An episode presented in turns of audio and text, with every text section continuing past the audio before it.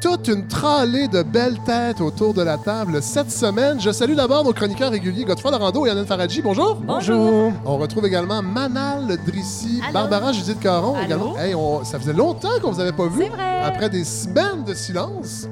On va découvrir deux nouvelles voix cette semaine, euh, Inès Talby et Nabi Alexandre Chartier. Bonjour. Bonjour, frère.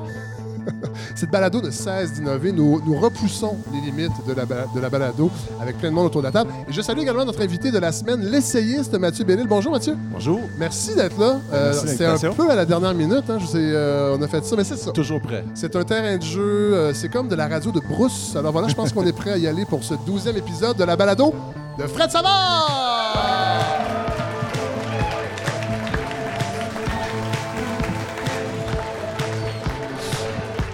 Oh, grosse asti de semaine d'actualité. Excusez-moi, j'ai dit un petit asti, c'est que j'ai écouté des balados québécois cette semaine et ça sacrait beaucoup.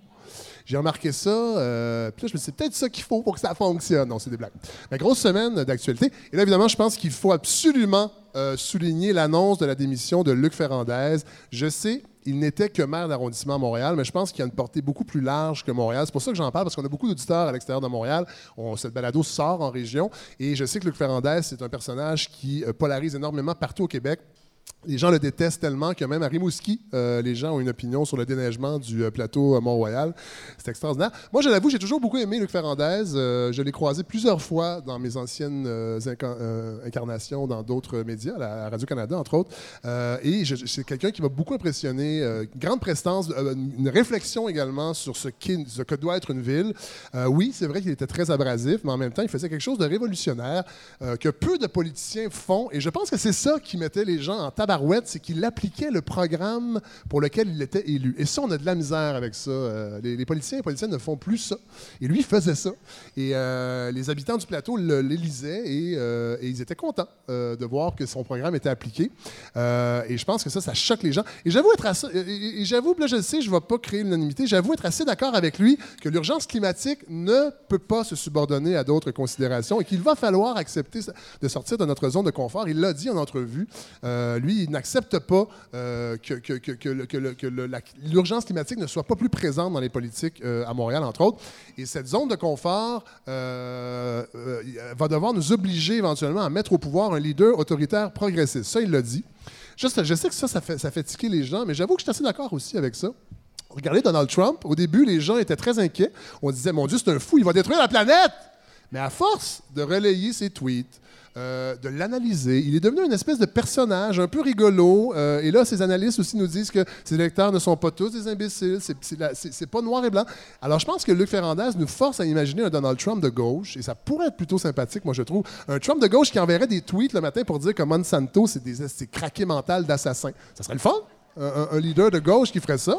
Euh, que les traités de libre-échange négociés derrière des portes closes euh, et qui, ont- et qui n'avantagent que les corporations au détriment des États, ça doit être annulé. Il pourrait tweeter ça, ça nous ferait du bien, me semble. Il pourrait tweeter à l'endroit des masculinistes Let's grab them by the crotch. Ça pourrait être fun, ça. Ça ferait changement. Ou que son conjoint, parce qu'évidemment, ça serait un leader de gauche gay, serait un jeune Slovène émacié euh, de 28 ans. Moi, je pense que ça serait un beau vent de fraîcheur. Fait qu'en gros, on veut Éric Duhem, mais qui dit le contraire de ce qu'il pense. Ah mon Dieu, j'avais pas réalisé ça, maman, vous avez raison. j'avais pas réalisé ça. Cela dit, le message de Luc Ferrandez sur l'urgence climatique résonne dans toutes les régions du Québec, et ça, je le sais. Pensons à Rouen-Noranda et, la fonderie Horn, où on apprenait que l'exposition à l'arsenic sous les ongles des enfants du quartier Notre-Dame de Rouen-Noranda est quatre fois plus élevée que les normes. On apprenait même que la fonderie a obtenu un droit acquis pour émettre 67 fois plus d'arsenic que les normes gouvernementales. Je sais que ça révolte les gens, mais moi, je préfère le voir comme une façon pour la fonderie Horn de faire sa part pour l'environnement, euh, ré- répandre de l'arsenic. C'est en quelque sorte une politique de dénatalité, euh, si chère aux écologistes de gauche. Moins d'humains, plus d'arsenic et des redevances qu'on versera aux animaux euh, éventuellement. Ce seront les seuls qui euh, seront encore debout sur cette belle planète. Vous avez passé une belle semaine, euh, Barbara Judith Caron. Ça fait longtemps qu'on vous a pas vu. On est très contents. Ben oui, moi, moi aussi. Que vous avez fait cette semaine? Euh, ben, je sais pas. Essentiellement, je pense que j'ai un petit peu. Là, je veux pas voler de punch à personne, mais j'ai un petit peu euh, pleuré sur tout ce qui se passait en Alabama. Oui, non, oui, Ouais, tout à fait. On, va en parler, on va en parler Voilà. un petit peu plus tard, mais on va en parler beaucoup la euh, semaine prochaine. Non, je comprends. Ouais. Euh, vous savez, j'ai pensé à vous cette semaine, Barbara, avec trois actualités qui concernent des fleurons de l'économie québécoise. Ah ben. Euh, D'abord, allég- ben, c'est votre, euh, Oui, votre bien sûr, département oui, oui, ici, oui. l'économie. D'abord, ces allégations de corruption qui planent sur Bombardier. Bombardier, à nous! Ils vont pas nous détruire ça! Euh, il paraît qu'il y aurait euh, de la corruption, euh, peut-être, chez Bombardier, sur un contrat de 340 millions de dollars en Azerbaïdjan. C'est la Banque mondiale qui les a dévoilés. Alors, on prend ça avec un grain de sel. hein. La Banque mondiale, ce repère de gauchistes. On apprenait aussi, via la presse canadienne, que SNC Lavalin, SNC Lavalin aurait averti les procureurs fédéraux que si elle n'obtenait pas d'entente avec le gouvernement pour éviter des poursuites, elle pourrait se scinder en deux, déménager ses bureaux aux États-Unis et démanteler une partie de ses activités canadiennes et ne garder que sa division corruption au Québec. C'est une petite euh, division, mais qui fonctionne très bien. Alors, moins d'emplois de qualité, mais bon. Euh, et là, on apprenait finalement qu'Air Transat allait peut-être être vendu à Air Canada, un autre fleuron québécois. Moi, je suis tellement fier de prendre euh, Air Transat. Là, ça me rend fier d'être québécois, aller dans le sud avec Air Transat. Alors, un autre fleuron qui passe à des mains étrangères, euh, Air Canada. Euh, déjà qu'on était tassés comme des sardines dans les vols d'Air Canada, on va maintenant être tassés comme des sardines dans une autre langue, possiblement. Et moi, ça m'a- ça m'attriste beaucoup. Ça m'attriste beaucoup. Manal Drissi, on est très content de vous revoir. Ça faisait Ah, très mais longtemps. On a eu merci. des petits problèmes d'horaire. Hein? Vous deviez Ouais, être là c'est plus ça. tôt. Oui, Vous êtes très occupé aussi. Il paraît que vous êtes comme le renouveau de la chronique de gauche au Québec. Ah, peut-être, je sais pas. Mais pas, ce- pas cette semaine. Moi, j'ai pris ça relax cette semaine. Ah, ben c'est bien ça. Qu'est-ce que vous allez nous, où, où vous allez nous amener là, cette semaine dans vos voyages? euh? C'est ça, dans l'actualité internationale. Je Oui. vous emmène au Soudan. Ah! Ben oui, le, Oui, le ça mois va. dernier au Soudan, il y a eu une Oui. chute de pouvoir. Ils ont célébré euh, le- le- la cinquième chute de pouvoir, donc le cinquième coup d'État depuis l'indépendance, qui Ah, est quand oui. même pas pire. hein. C'est C'est, incroyable. euh, on dirait que la politique canadienne, c'est comme plate à côté. Ben, ça peut être le fun. Des fois, une politique plate. euh, ouais. Ben, on, va, on est très de vous entendre. Godefroy Laurando, euh, bonjour. Salut! Vous avez passé une belle semaine? Ben, j'ai passé une belle semaine. Oui, tout à fait. Je suis venu en transport actif aujourd'hui. Ah oui? Oui, j'ai mis mon casque de vélo et j'ai pédalé, donc je suis un homme fringant. Ah là là! Vous savez que j'ai pensé à vous aussi cette semaine quand j'ai appris que l'entreprise GNL Québec, vous savez, vous en avez parlé, euh, Oui. euh, l'entreprise GNL Québec a demandé à des lobbyistes d'aller commander un soutien financier auprès du gouvernement pour son projet Énergie Saguenay. Vous en parlez. Vous, êtes très- vous étiez très enthousiaste avec ce projet-là. Euh, moi, je suis toujours content de voir des compagnies comme les minières et les gazières nous donner des exemples inspirants d'entrepreneuriat, à se retrousser les manches, se cracher dans les mains et aller têter des subventions pour euh, détruire le Québec. Et ça, c'est un peu de votre faute, Godefroy. Euh, votre enthousiasme a été communicatif, je pense. Écoute, Fred, là, je vous sens encore une fois de mauvaise foi. De ma faute, vous sous-entendez quoi? Que j'ai dit quoi la semaine passée? Vous disiez que c'est un beau projet. J'ai- j'ai- j'ai- je vous invite... Je résume, là, mais vous là. pas mal ça. Alors, vous dites que c'est une émission de contenu, Fred. Je vous invite à réécouter ma chronique de la semaine passée. Ah, mon Dieu. On voulait juste clarifier, en fait. Non, je suis pas de bonne humeur, Fred. Ah, Je suis pas ici pour rire, moi. Pas du tout. Ça, j'aime ça. Bon, moi, j'étais, j'avais exploré en fait simplement l'affirmation qui disait que c'était, c'était, est-ce que c'était positif ou non sur le plan des gaz à effet de serre Oui. de remplacer du charbon qui serait Vous éventuellement. étiez dans les faits. Et j'essayais, sans, Ouais. évidemment, je ne suis pas ni pour ni contre une- un projet comme celui-là. Par Ouais. contre, je peux vous éclairer encore une fois de mes lumières. Il y a un projet équivalent euh, en- en- dans l'Ouest canadien. Ah oui! Et en fait, le Canada a décidé, la BC, en fait, euh, la Colombie-Britannique a choisi de soutenir le projet. Et est-ce qu'on peut vraiment blâmer une compagnie d'essayer de, ramasser des sacs d'argent qui traînent à terre? Non. Hein? On peut pas. C'est un peu le, raison Ah. d'être. Et voilà. Je Et le sais bien. Mais on leur que ça, ça nous fâche quand même On leur a posé la citoyen. question, le devoir leur a posé la question. Ils ils ont- pour- Est-ce que le la subvention est vraiment nécessaire? Et la réponse, c'est GNL Québec évalue et fait des démarches afin d'identifier la pertinence des sources de fonds de développement économique en fonction des programmes existants. Ah. Donc, ils ne répondent pas à la question. Est-ce qu'on en a besoin? Je sais pas. Mais s'il y a de l'argent à terre, on va le prendre. Ah oui. Est-ce qu'on peut les blâmer? Non. Non. Mais est-ce que ça a du sens de financer ça comme province? Je ne pense Ça, pas. C'est toute, toute qu'une question. Je ne pense pas, mais, euh, Mais on va... Faites-moi pas dire des choses Non, que j'ai pas dit. Fred. Euh, Je suis Attention. désolé. Euh, Mathieu Bellin, vous allez bien? Oui, ça va bien, merci. Euh, merci d'être là. Euh, la démission des. Ferrandaises, ça rime bien avec le thème de votre essai qui est paru. que- a- vous savez, ici, on n'est pas dans la nouveauté. On n'est pas dans la tyrannie de la nouveauté, de absolument recevoir des gens qui viennent de publier des livres. Il y a d'autres émissions qui le font pour ça. Ça, c'est un, un essai qui est paru en 2017. Ouais, ça fait un an et demi à peu près. Bienvenue au pays de la vie ordinaire. Mais de toute façon, on vous invite pas juste pour ça, parce qu'on va parler également d'un texte que vous avez commis. Oui. Dans le- la revue L'Inconvénient. Hélène Choquette en a parlé de ce texte-là. Hélène Faradji, vous en avez parlé aussi. Fait que je trouvais, je trouvais ça intéressant Ben oui. euh, de venir, euh, que vous veniez nous en parler parce qu'on aime ça ici à la balado, d'avoir des auteurs. Moi, j'aime beaucoup lire, j'aime beaucoup la lecture, j'aime beaucoup les essais. Puis je trouve qu'on n'en parle pas tant que ça des essais euh, au Québec. Alors, merci beaucoup d'être là. On va en parler un petit peu plus tard. Hélène Faradji, Oui, vous avez confié sur Facebook euh, cette semaine que vous ne vouliez pas qu'on vous demande pourquoi vous n'êtes pas à Cannes. Alors, je me, je- me pose la question pourquoi vous n'êtes pas à Cannes? Laissez-moi donc tranquille. Hein? Ça aurait été bien pas. vous auriez Ben pu oui, poser aurait un été- second regard. Je- oui, ça aurait été très bien parce que j'aurais pu vous parler des festivals en direct de là-bas. Oui. Mais toute ma frustration, je l'ai mise dans ma Ah. chronique, donc ça va très très bien aller. Parce que oui, vous le savez, c'était l'ouverture du 72e édition du festival de À Cannes. 72, ça te passe vite déjà. Et 72. quand même. Mais ça marque surtout l'ouverture du Festival de Cannes, le top départ de la grande saison des festivals, tous arts confondus. Ça, c'est votre Super Bowl un petit peu. Un Hein? petit peu, mais C'est allez- gossant, ceux- les gens qui disent ça. hein? que- c'est très Genre euh, les Oscars, c'est votre Super Bowl? Comme si la vie se résumait à, à des un grands Super Bowl. événements. Ouais, mais voilà. non, la culture, c'est tous les jours, tout le temps. Ça, c'est vrai. On en, on en peut en manger tous les jours si on veut. Mais c'est vrai que l'été, c'est la grande, grande période des festivals.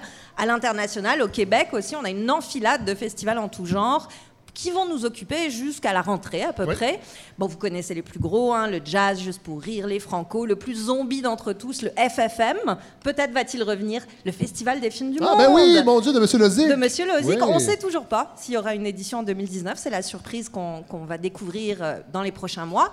Puis il y en a aussi pour tous les goûts. Je suis allée faire une petite recherche pour m'amuser sur Google. On a les arts à Saint-Sauveur, le country à Labrec, la gourgane à Albanel, Oui. les bières à Laval, la truite mouchetée à Saint-Alexis-des-Monts. Ah. Ça, j'aimerais bien y aller un jour. S'ils veulent nous inviter, peut-être. Oui, peut-être. Hein, on aimerait ça y aller. Oui. Bon, bref, où que vous soyez au Québec à partir de juin, à peu près impossible que vous ne tombiez pas sur un festival ou un autre. D'ici la rentrée, j'ai donc eu envie, euh, devant ce, ce buffet chinois de festivals qui s'ouvre à nous, de se demander, ben, au fond, ça sert à quoi un festival Parce que, effectivement, de la culture, on peut en manger tout le temps. Oui. Donc pourquoi se, se préoccuper des festivals Parce qu'au Québec, on en a énormément. là. On va- On va se le Exactement. dire, c'est symptomatique un petit peu. C'est une immense question à quoi ça sert les festivals? Donc je me suis dit qu'on on allait essayer d'y aller méthodiquement. Alors d'abord, un rappel que selon les arts, les festivals se suivent peut-être, mais ne se ressemblent absolument pas. On commence en littérature. En littérature, on connaît deux formes. D'abord les salons du livre, qui sont des espèces de foires où on peut venir acheter, euh, faire c'est comme une librairie, mais avec un prix d'entrée. Exactement. Et des auteurs sur place, on peut leur faire signer nos livres, Ah oui. etc. Et un bruit assourdissant. Oui, un de sang. voilà. L'autre version du festival littéraire, c'est par exemple le Festival international de littérature, et c'est une série de spectacles. Oui.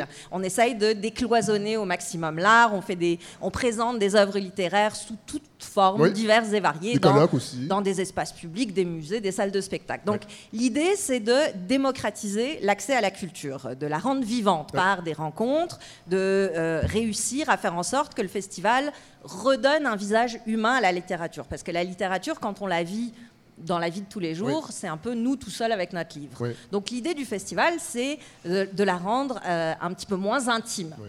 Premier, euh, première catégorie.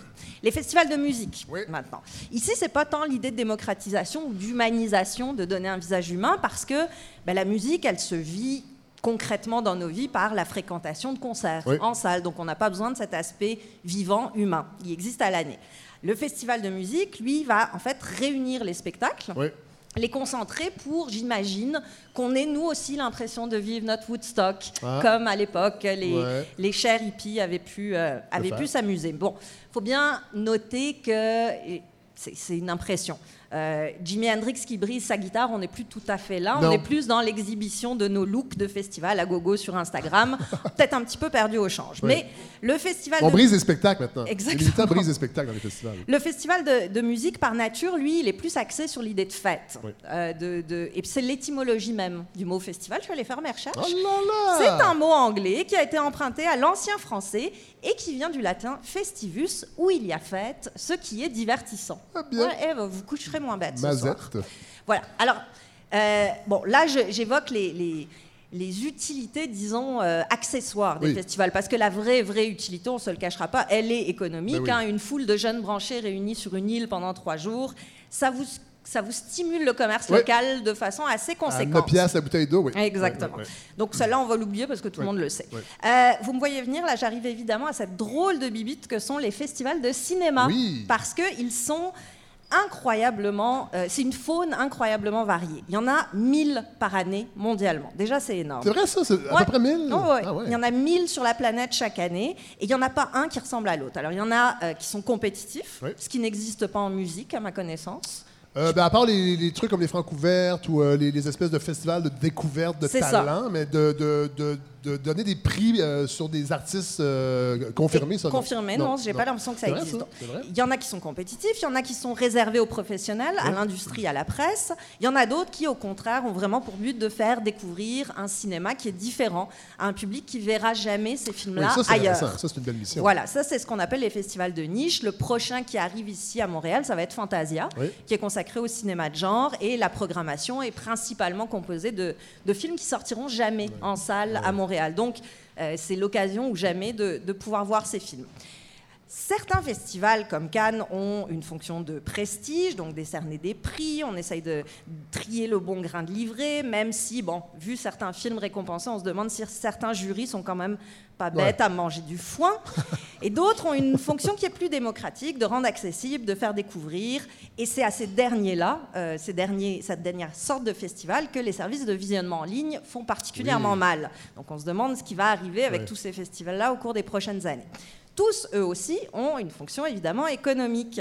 Parce que plus le festival est gros, plus il s'accompagne d'une portion marché qui est invisible aux yeux du public en général, mais qui est là, l'endroit où se vendent, s'achètent, se pitchent Les les, distributeurs sont là Exactement. avec les, les, les producteurs et on détermine en fait la programmation de toutes les salles. de toutes les salles. On Ouais. crée même des idées de films Ouais. qui vont peut-être voir le jour au, cours des prochaines années. Ouais. En ce moment, par exemple, Monia Chokri, qui présentait son film hier au Festival de Cannes, eh ben, elle, elle se balade dans ce marché en essayant de vendre son film pour tous les marchés mondiaux. Juste pour vous dire, ce- le marché du Festival de Cannes, le marché du film, l'an dernier, a généré un milliard d'euros de chiffre d'affaires. Donc c'est vraiment la composante Ah ouais. très très importante de ce festival. Ça sert donc à faire circuler beaucoup de sous, ça sert à faire la fête Ouais. pour ceux qui sont invités à la dite fête. Oui, hein, ceux parce qui que- sont là-bas. Exactement, ceux qui sont là-bas, ben oui. Euh, parce que bah, le- ce genre de festival comme Cannes, qui sont réservés à l'industrie ou à la presse, ça, ça concerne surtout une poignée de privilégiés Ouais. qui, oui, ont travaillé très fort pour finir leur film, mais qui vivent une fête à laquelle le commun des mortels n'est jamais invité. Une Ça- fête, par contre, à laquelle tu peux croiser Harvey Weinstein. donc Ah, peut-être quel si bonheur! Quel Donc on est, bonheur! on est bien ici, Nabi, c'est ce que vous nous dites. On est bien ici, pas besoin d'aller là-bas. Absolument, puis il fait plus chaud à Montréal qu'à Cannes en ce Oui, moment. vous nous disiez ça tantôt? Un degré de plus, on Ah, se console bon. comme on peut. Mais ça me console, et puis ça, ça va tout à fait dans le sens de la petite citation que j'avais trouvée pour qu'on se console, qui Oui. vient de Groucho Marx et qui disait Jamais je ne voudrais faire partie d'un club qui accepterait de m'avoir pour membre. C'est vrai, ça. C'est le Festival de Cannes. Donc, faire la fête, faire du cash, mais c'est pas que ça, un festival, c'est surtout une fonction symbolique très forte. Et c'est probablement là que ça se complique un petit peu cette semaine. Oui. Cette semaine particulièrement parce que ce qui est en jeu dans un festival symboliquement, dans la façon dont ça se passe, dans les choix de programmation, dans les couleurs, l'affiche qui est choisie, les événements, c'est que tout participe à afficher les valeurs non seulement de la ville qui reçoit, mais aussi de l'industrie Ben oui. culturelle qui est concernée. Et comme je vous dis, cette semaine, c'est particulièrement problématique. D'abord du côté de Cannes, parce que du côté de la compétition officielle, sur les 19 films qui concourent pour obtenir la Palme d'Or, ben, il y en a seulement 4 qui sont réalisés par des femmes. Je suis pas très bonne en maths, mais je crois qu'on est loin de la parité. 4 sur 19, je Euh, pense qu'on est, on vraiment assez loin. Ça envoie pas un super message parce que un festival, c'est pas juste une vitrine pour l'art que ça met en valeur, c'est une vitrine pour les valeurs de cette œuvre-là. Et à Cannes, comme c'est le plus prestigieux, c'est un peu comme si le merveilleux monde du cinéma envoyait le message que bon, les films faits par des femmes, c'est pas si important que ça, c'est pas vraiment une préoccupation. Ce que vient d'ailleurs confirmer les dernières décisions de la SODEC en financement, puisqu'on a appris cette semaine que plusieurs films allaient être financés. Sur huit projets retenus dans la catégorie des budgets de plus de 2,5 millions, un seul est réalisé par une femme incroyable. et un autre co-scénarisé par une femme. C'est fou quand même. Alors qu'on nous avait Ah, promis la parité. Tout à fait. Et on le sait, c'est, je veux dire, c'est dans l'actualité depuis plusieurs années maintenant. Voilà. Et on a toujours l'impression, et les gens nous disent, oui, on va faire tout ce qu'il faut, on va faire nos devoirs, et finalement... euh, Et là encore, ouais. symboliquement, ça envoie une image. Mais est-ce que c'est seulement le patriarcat ou il y a des raisons plus techniques, à votre avis? On ne le saura que si on a accès à tous les films qui ont été déposés. Ouais, c'est Donc, ça. comment on peut le savoir Ça, euh, c'est un grand Du mystère. côté, du côté de la télévision, il y a eu des améliorations dans les dernières années, puisque je sais qu'on avait commencé à en parler environ 2012-2013, on commençait à en parler beaucoup plus dans les médias. Et depuis, il y a eu vraiment un avancement. Donc, il y a plus de femmes qui réalisent des séries télé. On est encore loin de la parité, mais le fait d'en avoir parlé plus a fait qu'il y a plus de, de compagnies de production qui font c'est attention ce à qui est embêtant avec le cinéma, c'est qu'on en a beaucoup parlé de ces décisions d'instaurer une parité réelle à la SODEC et à, et à Téléfilm, Ouais. et on se rend compte que les résultats vont pas du tout dans ce sens-là, en tout cas pas cette année. Est-ce qu'on sait euh, comment le jury, comment l'audition pour euh, ces dossiers-là qui ont été proposés a été fait? Est-ce que c'était un blind test? Est-ce que c'était un... Je pense pas que c'est. euh, Je pense pas que c'est anonyme, non. Je pense que les, les dossiers sont remis, donc chacun est identifié, le réalisateur, le scénariste, la boîte de production. Et ensuite, on a un jury à l'intérieur de ces institutions-là qui détermine quels sont les projets qui méritent d'être financés. Puis il n'y avait pas aussi cette règle qui de- demandait à- au producteur de présenter un seul film, à moins que ce soit un Voilà. film de. de- de- Ça devait Il, a- il avait le droit d'en présenter deux si l'un des, Si deux un des deux était fait par une fait par une femme. Voilà, mais le problème, c'est que ça ne se transmet pas jusqu'au résultat, en tout cas dans ce qu'on voit euh, cette semaine. Même caillou dans la chaussure euh, du côté de Cannes encore, parce qu'on a décidé de remettre une palme d'honneur à l'acteur Alain Delon. Ah, lui, il est bon. Alain Delon. Rocco Ça, et- c'est un bon comédien. ben oui, ben, pour de vrai, oui. Pour de vrai, oui. Rocco et ses frères, La piscine, Le samouraï, Le Oui, guépard, Borsalino, c'est un, un excellent acteur. Christine, Quelqu'un Christine avec Robbie Schneider. il a marqué l'histoire du cinéma mondial, c'est évident, mais c'est aussi un homme qui a dit Une femme n'a pas à se plaindre quand elle reçoit une gifle d'un homme. L'homosexualité, c'est contre nature, ou la France doit arrêter d'être une terre d'accueil. Ben, il joue peut-être Ah. un rôle de douchebag. Ouais, c'est- ben, le truc, En plus, pour une palme d'honneur. C'est ça qui est bien Il a- indigne d'une palme d'honneur. il n'a pas joué de rôle depuis très, très, très longtemps. En fait, ça et- lui prend des bons textes à Alain, Ça je lui prend des excès. Ah, Faut pas qu'il les dise lui-même. C'est un vrai acteur, en fait. C'est ça. Lui décerner un prix d'honneur cette année à Cannes, en faire un des grands moments du festival, ça va avoir lieu ce dimanche, c'est dire en filigrane que l'industrie du cinéma se contrefout que vous soyez un raciste, homophobe, sexiste, Oui. tant que vous incarnez une certaine idée du prestige. Et après ça, on s'étonne que les, je- les jeunes woke n'aillent plus au cinéma. Oui. Ben voilà. Et c'est pas juste dans les grands festivals prestigieux hein, que ça envoie des messages symboliques dont on se serait passé. Je ne sais pas si vous avez vu cette semaine dans la Gazette cet article à propos. Bon, j'avais sur mon, euh, sur mon, euh, ma, ma cheminée, là, je les ai toutes accumulées, les gazettes, depuis. Je vais les lire. Lisez-le. Euh, un article consacré au Festival du Nouveau Cinéma et qui s'intitule La culture de l'intimidation met le Festival du Nouveau Cinéma en crise, Ah oui. selon le cofondateur. Alors, c'est Claude Chamberlain, Oui. en fait, qui avait cofondé ce festival de cinéma montréalais, qui a contacté les médias. euh, en faisant part de ses craintes sur le climat de travail qui règne au FNC depuis quelques années. Alors Chamberlain, lui, est parti à la retraite en 2017, Oui. a été poussé à la retraite Oui. plutôt, et il accuse le directeur exécutif Nicolas Gérard Deltruc de comportement tyrannique. L'article va chercher des témoignages d'employés qui confirment. On parle de dépression, de gens qui sont partis épuisés, tannés, même après qu'une équipe de médiation ait été engagée. Alors, climat très étrange qui semble avoir culminé en 2017 avec la présence de l'actrice Vanessa Redgrave qui a refusé de se laisser prendre en photo avec le dit directeur et qui s'est fait crier dessus publiquement. Euh, on ne peut pas dire qu'on on peut pas imaginer faire ça en recevant quelqu'un. Ça me semble que c'est une très mauvaise idée. Alors Nicolas Gérard Deltruc dans l'article se défend que ce soit arrivé, que c'est beaucoup de bruit pour rien, mais reste que cet article, comme la palme d'honneur à Alain Delon, comme le manque de parité en compétition, comme tous ces petits messages toxiques qui sont envoyés symboliquement, sont en train de faire des festivals, des lieux qui deviennent assez infréquentables. Et que les films qu'on y présente soient bons n'y change rien. Euh, parce que pour revenir à la fameuse question à quoi ça sert un festival, ça sert d'abord et avant tout à réunir autour d'un art.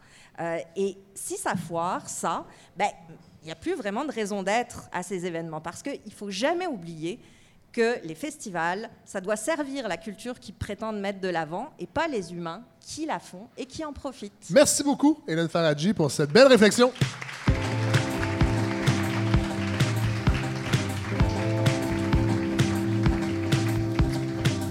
Je tiens à dire que contrairement au monde du cinéma, cette balado est paritaire euh, aujourd'hui. On a quatre filles, quatre gars. Ouais. Ça, symboliquement, ça envoie un beau Ben, message. tout à fait. C'était une, euh, une, euh, c'était quelque chose que je voulais depuis le début. C'était très important parce que je me suis fait pendant des années reprocher dans un autre projet de ne pas avoir assez de filles et je ne tirais pas toutes les ficelles. Maintenant, je les tire et vous êtes là, mesdames. Voilà. Et, et deux minorités visibles. Oui. Je vous laisse deviner Wow. lesquelles. Trois, quatre, quatre. On dirait que à la, à la radio, à la radio, à la balado, le- le- le- l'aspect ça paraît minorité pas. c'est moins intéressant. C'est ouais. ça le problème. Ouais. Alors, Inès Talby, nouvelle collaboratrice, euh, comédienne, autrice, maîtresse en scène, metteur en scène. Et euh, vous, euh, vous avez décidé de vous attaquer à un gros morceau. Euh, en fait, je vous ai Hey, je demandé, l'ai hésité, je ouais, vous voilà. ai euh, m- mandaté pour suivre les, euh, la commission sur euh, la laïcité sur la loi 21. Exactement. Et ce que vous avez fait. Exactement. Alors, on vous écoute. J'imagine vous en êtes sorti grandi. Oui. J'ai déjà mal. Je suis rendue à 5P2 et demi. Alors, salut le Québec. Je m'appelle Inès Talby. Je suis née à Montréal. Mes parents sont nés en Tunisie. Ils habitent ici depuis 42 ans. Ils parlent le français. Ils aiment prendre des marches dans la ville le soir et se taper des gros cornets de gelato sur Rosemont. Ma mère fait les best baklava au sirop d'érable. Elle est musulmane. Mon père aussi. Ma maman ne porte pas le voile. Mon père, oui. Ce n'est pas vrai. Mais aujourd'hui, hein, tout est possible. C'est important. de- Ma mère voulait être euh, radiologue ici à son arrivée parce que c'est ça qu'elle avait étudié là-bas. Mais tu sais, les diplômes puis tout, c'est bien compliqué. Hein? Fait qu'elle s'est retrouvée à faire la caissière et du travail de chaîne pour monter des gogos avec beaucoup de colle qui sentent le cancer. Donc, la radiologue s'est euh, retrouvée dans un entrepôt pendant qu'on manque de médecins et de spécialistes dans nos hôpitaux. Je trouve ça triste. En prendre moins, mais en prendre soin, qu'ils disent. C'est drôle quand même, les priorités d'un débat et d'un État. Bref, euh, voici donc mon régurgie de société. En passant, euh, merci, Fred. Euh, je voulais le dire sur les ondes de votre balado. Vous êtes probablement la pire personne au monde de m'avoir demandé de commencer avec ce sujet-là. Mais c'est correct. Je me suis dit, tant qu'à briser ma carrière, aussi bien le faire bénévolement. Ouais. Bon, les gens applaudissent, franchement. Donc, je l'ai entendu comme Hey, la petite brune au nom exotique Ben de terroriste qui n'a pas vraiment d'expérience, viens que je vous crisse une bombe dans tes petites mains fragiles d'actrice activiste. Puis aussi, fais une dépression en te tapant mille heures de monde qui vire sur le top. Tu vas voir que tes licornes dans les yeux vont vouloir déserter. Merci, bro. Je vais jamais oublier. Donc, j'ai passé les derniers jours à me taper un all you can say bien gras, du junk food d'amalgame et de pensées pré-mâchées vides. J'ai tellement eu la nausée que je dois vous avouer que des fois, j'ai skippé quelques prises de parole. Je décrétais assez vite si j'allais me faire servir un bol de croton passé date accompagné d'un petit pain sec ou plutôt un moment falafel de humus du Kamouraska fait par des bénévoles véganes non genrés qui ont un bon following sur Instagram. Des fois, pour ma santé mentale, j'ai skippé. J'ai pensé à moi, Fred. Donc aujourd'hui, Vous êtes choisi. je vais vous parler du sujet de l'heure, celui du maintenant, chez nous. L'affaire qui fait que tout le monde a ma opinion à lui, puis qui a besoin de dire que elle pense que dans le fond, c'est ça qu'il faut dire, le sujet que personne connaît vraiment, que personne n'a lu au complet ou à moitié, mais whatever. Je suis donc, je pense. Tu sais, tant qu'à, c'est ma société, puis je paie des taxes, fait que mon avis dans le tas, il doit être important, tu sais. Moi aussi, j'ai ma opinion à moi, je, je. C'est ce que je pensais. Moi aussi. Je pensais qu'après deux, trois lectures dans le devoir et passer une heure à regarder mon Facebook puis tout, que tout cela allait forger un bon discours pertinent avec de bons arguments. Puis là, ça m'a sauté au visage comme une dinde noire. Je sais pas, je sais pas quoi dire. J'ai pas de position claire. Je pense que je comprends pas tout. Peut-être que je devrais y réfléchir avant d'avoir une position. Arc. Ça m'a détruit, mais qui suis-je? Comment ça, j'ai pas le goût d'écrire un statut qui punch puis qui me fait faire plein de likes? Comment ça, j'ai pas envie de regretter le lendemain parce qu'on m'explique que tout est pas blanc ou noir ou dans ce cas-ci, brun oriental? Là, je sens la gauche qui a le goût de me crisser une table derrière ma tête de non-voilée. Je le sens. Je le sens que mes amis inclusifs me jugent jusqu'à mes racines du désert. Je sais que je devrais avoir une opinion, sauf que j'avais le goût de silence et de réflexion. Quelle nounoune cette actrice, vous me direz. Mais bon, ça m'a permis de fouiller, de creuser, d'écouter chaque côté. Hi, c'est pas beau, hein? Ah. Le projet de loi 21, ce modèle québécois, comme le dit si bien son auteur, le cher Monsieur Jolin Barrette, un projet bien de chez nous pour parler de nous. De nous. De, de quel nous exactement? Premièrement, dans tout ce bordel, je m'inquiète beaucoup pour la langue française et son orthographe. On pourrait peut-être faire une commission là-dessus, d'ailleurs. Je veux bien croire que s'ils sont chez vous puis qu'ils seraient pas contents, il faudrait qu'ils décrissent. Mais chez vous, ben chez vous, c'est le mot, c'est ta langue, c'est le verbe. Se respecter, c'est important aussi. Mais revenons au projet de loi 21. J'aimerais beaucoup nommer l'éléphante dans la pièce. La loi 21, c'est un titre gentil pour s'autrucher confortablement dans notre grande hypocrisie. Cette loi devrait assumer un titre plus juste comme Comment discriminer une culture avec l'appui de tous ou euh, l'inconfort envers les femmes voilées ou euh, Comment mettre temps et argent pour ostratiser moins de 50 000 personnes de la population québécoise sans la nommer? Comment la Terre est en train de péter, que 1,6 million de Québécois sont analphabètes et que 1,2 vivent sous le seuil de la pauvreté extrême. Non, parlons donc de laïcité. L'engouement du euh, islamophobe en déni m'a beaucoup diverti aussi. Là. On parle de femmes voilées, de mariage forcé et d'excision dans la Oui. même phrase, comme une évidence. Comment une femme qui a étudié, vécu, été élue, a voyagé, comment une femme peut-elle faire ce genre d'amalgame fossile? On a accès à de l'information tellement facilement en 2019. Ah, ça- Vous parlez de la sénatrice. Ben, feu sénatrice, je dirais. ouais. Mais c'est une sénatrice, ça. Ça. Mais on dirait que. Parlons en passé. Mais je suis, toujours- euh, sidérée par ce genre de paresse intellectuelle des gens. Parlant de paresse, les gauchistes identitaires en ont visiblement pas. C'est incroyable le zèle qui fait rouler leurs idées et opinions. Puis je suis super d'accord avec le droit de la personne. Ne pas l'être, c'est comme une femme qui se dit non féministe. Tu sais, voyons, tu peux pas assumer que tu veux pas qu'on respecte ta personne puis ta nature humaine. Franchement. Mais je pense aussi que le Québec, tout petit et tout, tout, tout jeune, a peur. Un enfant qui apprécie pas la venue d'un autre bébé, il est bien seul, avec ses jouets, qu'il aime, puis ceux aussi qu'il aime pas, puis qu'il l'utilise mal ou pas. C'est à lui, pareil. L'idée de partager, ça l'amuse pas. C'est correct. faut juste lui expliquer, peut-être, qu'il faut simplement intégrer l'information. Tu ça fait que les gens apprennent. Puis des fois, quand on apprend, mais ça nous rend plus ouverts, puis conscients. L'autre, le nouveau, le différent, ils vont pas t'effacer.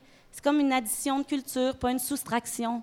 On va encore être une famille, mais en, en plus des six pailles à Noël, il y aura des dates fourrées au bacon. J'aurais aimé ça voir plus de femmes voilées aussi aux séances, ou des femmes, point. Des femmes qui voient leur avenir se décider malgré elles. Encore une fois, une gang de 50 ans et plus, sauf Jolin Barrette, de majorité Ben, blanche et masculine. Il y a un peu 50 ans d'une certaine façon. oui, dans son cœur. C'est une vieillarde. Oui. Ils vont encore décider pour une femme et comment la femme doit se vêtir et agir. J'ai beaucoup entendu parler d'endoctrinement aussi. Une femme voilée qui apprend aux enfants comment lire pourrait amener à une propagande islamiste dangereuse. Mais c'est vrai que la religion et l'homosexualité sont des virus virulents qui se transmettent de manière ratoureuse entre deux cahiers de géographie datant de 1998. On oublie de parler de notre histoire autochtone, des femmes marquantes du Québec. On brûle nos profs, on oblige les enfants à rester assis pendant des heures parce que le sport, c'est pas important. Et on omet d'expliquer que sans oui, c'est non, quand la fille veut pas montrer sa vulve et se faire pénétrer le vagin. Oui, c'est deux choses différentes, vagin et la vulve. Vous le saviez pas, hein? Vous avez utilisé des vrais mots. euh, ben, bravo. euh, Mais c'est pas grave, Frédéric, si vous comprenez pas de quoi je parle. Oh non, non. On non. va rester concentré sur euh, la madame voilée qui en parle pas dans ses cours de toute façon parce que c'est pas dans le programme. On est laïque, mais pas laxiste au niveau de parler de l'appareil génital de 4,2 millions de Québécoises. Ça me fait penser à la nouvelle loi anti-avortement là, dans l'autre pays. Ça se passe en 2019. 25 bonhommes qui décident que le temps de la liberté décisionnelle envers ton utérus est révolu. Régressé à cause des religions islamiques. On se fait envahir par les barbus, puis on soumet nos femmes. Oui, oui, oui, ça se passe là, là, en Alabama. Ce sera la dernière fois qu'il y aura un jeu de mots dans cette euh, Merci. C'était mon, euh, mon petit clin d'œil là. là. Il y a une partie de moi très candide qui parfois se dit, mais tu sais, en même temps, c'est vrai. C'est vrai que la religion n'a pas euh, vraiment sa place dans l'État. Pourquoi on s'est battu autant pour se sortir le chapelet de nos gorges, puis le petit Jésus de nos commissions scolaires, puis là, 20 ans plus tard, on roule le tapis rouge au kippa, kirpan, voile. Tu sais, on dit non à ça. Soyons laïcs pour vrai. Ça va être tough au début, mais bon, la révolution, c'est pas un fleuve tranquille. Enlève ton voile, c'est facile, non? Faut le faire. Surtout quand on connaît rien de ta culture, de ces femmes, de leur vie, de leur choix. C'est sûr que c'est facile quand ta famille ne va pas te renier ou si ta foi profonde ne sera pas complètement chamboulée. Je comprends le paradoxe entre enlever la religion des murs, mais la tolérer à l'intérieur de ceux-ci. Je comprends la frustration des athées et des laïcs. Je comprends Guy Rocher quand il parle. Je suis consciente de la pertinence de ses propos, mais est-ce que son discours est teinté d'une époque où la religion était omniprésente et pesante pour tous, en particulier dans les institutions? Est-ce qu'on est dans le même débat en 2019? Est-ce progressif ou réactionnaire d'effacer la pluralité? Est-ce que l'islam est la religion la plus visible ou sommes-nous en train de la démoniser et médiatiser à outrance? Guy Rocher est-il vraiment une voix à écouter? Je sais pas. Mais ce que je sais, c'est que je ne suis pas pour le voile, mais je ne suis pas contre la femme qui s'habille comme fucking bon lui semble. Je sais, j'aimerais ça qu'on arrête de me dire quoi mettre sur le dos, sur la tête ou dans le vagin. Ça, ça, je- ça, je sais que je suis pour. J'ai failli faire ma chronique topless avec un voile sur la tête, mais comme c'est ma première fois, je me suis retenue. Mais donc, En même temps, je- c'est une balado. hein. c'est une balado, mais en tout cas, on s'en reparle pour la prochaine fois, guys. Mais je sais pas, je sais pas quoi dire. J'aurais voulu être plus précise, nuancée dans mon argumentaire. Mais cette loi est tellement floue et dodue et paradoxale. Faut fouiller, écouter, changer, comprendre. C'est pas de la petite bière, c'est un choix qui va influencer notre société à tout jamais. Je sais que je veux voir le visage de ma médecin parce que sinon, je vais penser qu'elle me cache une maladie incurable dans son regard. Je veux que nos enfants vivent dans un monde multiple et non homogène. Je veux pas avoir peur de l'autre et l'autre peur de moi. Je veux pas ostratiser un peuple. Ostratiser, pardon, un peuple. Qu'on me pointe du doigt et qu'on devienne des tyrans et des brutes. J'ai peur pour les femmes en fonction qui pourront pas quitter leur commission scolaire ou ville en service, sinon elles pourront plus travailler. Le premier droit de l'homme, c'est la liberté individuelle, la liberté de propriété, la liberté de penser et la liberté du travail. C'est Jean Jaurès qui l'a dit. J'ai peur d'exister dans une société qui met en péril la liberté. J'ai peur que mon Québec devienne raciste par alarmisme médiatique et ignorance collective. J'ai peur que les gens se permettent de cracher sur un monde différent parce qu'ils citent c'est de même, sinon on retourne chez vous. Parce que notre premier ministre, là, il l'a dit. Au Québec, ben on vit comme ça. J'ai la chienne, mais j'ai pas d'opinion. J'ai juste le goût de lire du Godin puis de manger des baklava au sirop d'érable. Merci beaucoup, Inès Talby. Vous avez brisé la glace. Bravo. Merci. C'était parfois subtil? Non. Bien. Non, mais, non, mais vraiment. Non, mais il y avait de la nuance dans, Tout à fait, non, dans mais pour la vrai. littérature. Oui. Bravo, parce que c'était une mission qui était difficile. Oui. Vous l'avez relevé haut la main. Oui. Et euh, pour votre prochaine chronique, vous pourrez choisir votre sujet. Voilà, c'est le, le salaire, c'est le salaire que, génial. que- que vous aurez. David, oui. Comme disait Luc Ferrandez, fuck you, nous autres! Bon, là, là on- bon, on- on- je, vais, je- je vais me tourner vers Mathieu Bellil, euh, notre invité Oui. essayiste, parce que euh, Inès a parlé de laïcité. On ne parlera pas juste de ça, mais ça va. euh, on, on va en aborder. Bon, pour les gens qui ne vous connaissent pas, vous êtes professeur de littérature au Collège Brébeuf. C'est votre alma mater, ça, Godefroy, le Collège Brébeuf? Eh oui, tout à fait. Cet endroit où on formait l'élite d'hier. J'ai pas eu la chance de lui enseigner. là. on a le Non. même âge. on a Non, découvert ça on m'avait dit que c'était l'école des ministres. euh, finalement, non. Non, de moins en moins. Euh, essayiste, euh, on va en parler de votre essai un peu plus tard, mais là, vous signez, euh, vous avez signé un texte très intéressant dans le dernier numéro de la revue L'Inconvénient. Euh, Hélène Chacal en a parlé, Hélène Taraji, vous en avez parlé. C'est euh, euh, euh, la thématique, en fait, du, de de l'inconvénient euh, du numéro du printemps. C'est l'art doit-il être moral? Peut-être nous parler justement de l'inconvénient, parce que les magazines au Québec, les- ces revues-là sont souvent un peu nichées, puis Oui. on ne sait pas exactement. moi, je Oui. trouve qu'elles sont intéressantes, on devrait en parler plus. Ben, en, en effet, c'est vrai que c'est pas des, des revues qui sont hyper connues. Elles gagnent à l'être à parce que c'est des endroits de liberté où on se permet de, disons, de réfléchir avec tout ce que ça comporte euh, de risques. Oui. Parce que réfléchir, penser, c'est toujours prendre le risque d'offenser quelqu'un ou de. Oui. Oui. euh, et puis en fait, je dis penser, puis on pourrait dire la même chose de créer. On y reviendra peut-être tantôt en parlant des controverses. Euh, tout à fait. mais créer, réfléchir, penser, ça comporte sa part de risque, mais ça comporte aussi sa part de, de, de bienfait parce que, au fond, le, le titre, l'inconvénient, pourquoi ça s'appelle comme ça? À la base, c'était un peu une blague entre nous. On venait de faire un déménagement, on, on était fatigués, on s'était dit qu'il y avait bien des inconvénients à transporter, tu sais, des, des intellectuels là, qui- sur le plateau là, qui montent des. Ouais. Bon, et ouais, c'est ça. Euh, et, euh, et éventuellement, on s'est dit, non, en fait, ce mot-là, l'inconvénient, c'est là pour dire que c'est toujours plus compliqué qu'on pense. Et c'est un peu pour. Cette revue-là est un peu un antidote, c'est comme ça qu'on la voit, un antidote à la polarisation, Ouais. au blanc-noir, manichéisme, qui fait qu'on n'est plus capable de voir la complexité des choses, puis d'accepter des fois des contradictions dont on n'est pas toujours euh, capable, disons, de, de- de trouver, pour lesquelles on n'est pas toujours capable de trouver une solution euh, immédiate. Tout à fait. Et là, dans ce numéro, vous signez un texte euh, qui s'appelle Une œuvre immorale. Et Oui. euh, quel était le départ de. Parce qu'on on, on est, là, on est dans cette réflexion est-ce que l'art doit être moral? Oui. C'est beaucoup ça dans l'air du temps. Le point de départ de votre réflexion pour ce texte-là? Ce- évidemment, le point de départ, départ c'est c'est les événements de l'été passé. Oui. C'est la Slav- controverse Slav- autour de Slav, de oui. puis aussi d'une nouvelle euh, publiée. Ça a été moins en- Oui. publicisé, mais il y a quand même eu une nouvelle écrite dans, publiée dans la revue XYZ qui a fait un certain scandale euh, dans le monde littéraire. Puis mon- ma première, moi j'étais en vacances, puis j'ai comme tout raté ça. puis Je suis arrivé à la fin, puis j'ai découvert ce scandale-là. Euh, en fait, Et, c'est- et dans c'est votre ces texte, discussions-là. et la mise en contexte, c'est qu'au début, vous dites vous êtes en train de préparer votre plan de cours Ouais. et le choix des œuvres Oui. seront Oui. par vos élèves. C'est ça. Oui. Puis d'ailleurs, c'est intéressant de parler d'œuvres lues parce, que la chose qui m'a tout de suite frappé dans tous les débats qu'il y a eu, c'est qu'on parlait, tout le monde parlait d'œuvres qu'ils n'avaient pas Tout vues ou pas lues. Tout à fait. OK? Puis ça, pour un prof de littérature, c'est comme. C'est un peu un scandale parce que c'est comme là, ce qu'on en- enseigne en premier à nos étudiants, c'est vraiment l'importance de tenir compte des œuvres, de les, de les, euh, de- de- de- d'essayer de les interpréter en restant fidèles à ce qu'elles veulent nous dire. Oui. Puis là, il y a toutes sortes de monde, puis je reproche pas nécessairement aux gens d'être intervenus sur le fond, sur les, les- parce qu'il y a vraiment des principes importants. C'est un, débat important. Mais oui, ça, c'était un peu la, la question. C'était, euh, ouais, euh, je suis en train de choisir mes œuvres pour l'année prochaine. Puis là, à un moment donné, euh, j'hésite entre deux œuvres, parce que là, j'avais fait pas mal mes choix. Il me restait le choix de l'adversaire d'Emmanuel Carrère ou euh, de, d'Annie Ernaux, euh, L'événement. Oui.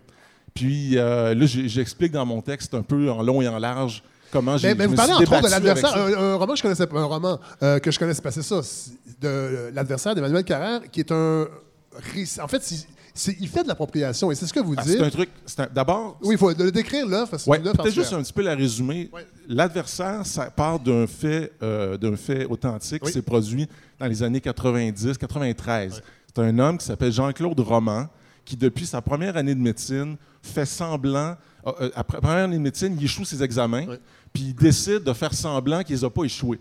Et là, il se réinscrit l'année d'après, puis il va prétendre auprès de ses amis pendant les dix années suivantes. C'est incroyable. Oui, oui. Les dix années suivantes, qu'il continue sa médecine, il étudie avec sa blonde, qui va devenir sa femme. il- et, et puis là, quand c'est le temps des stages, il est toujours pris dans un stage quelque part, dans un village, tu sais, pour être sûr que personne ne puisse le repérer.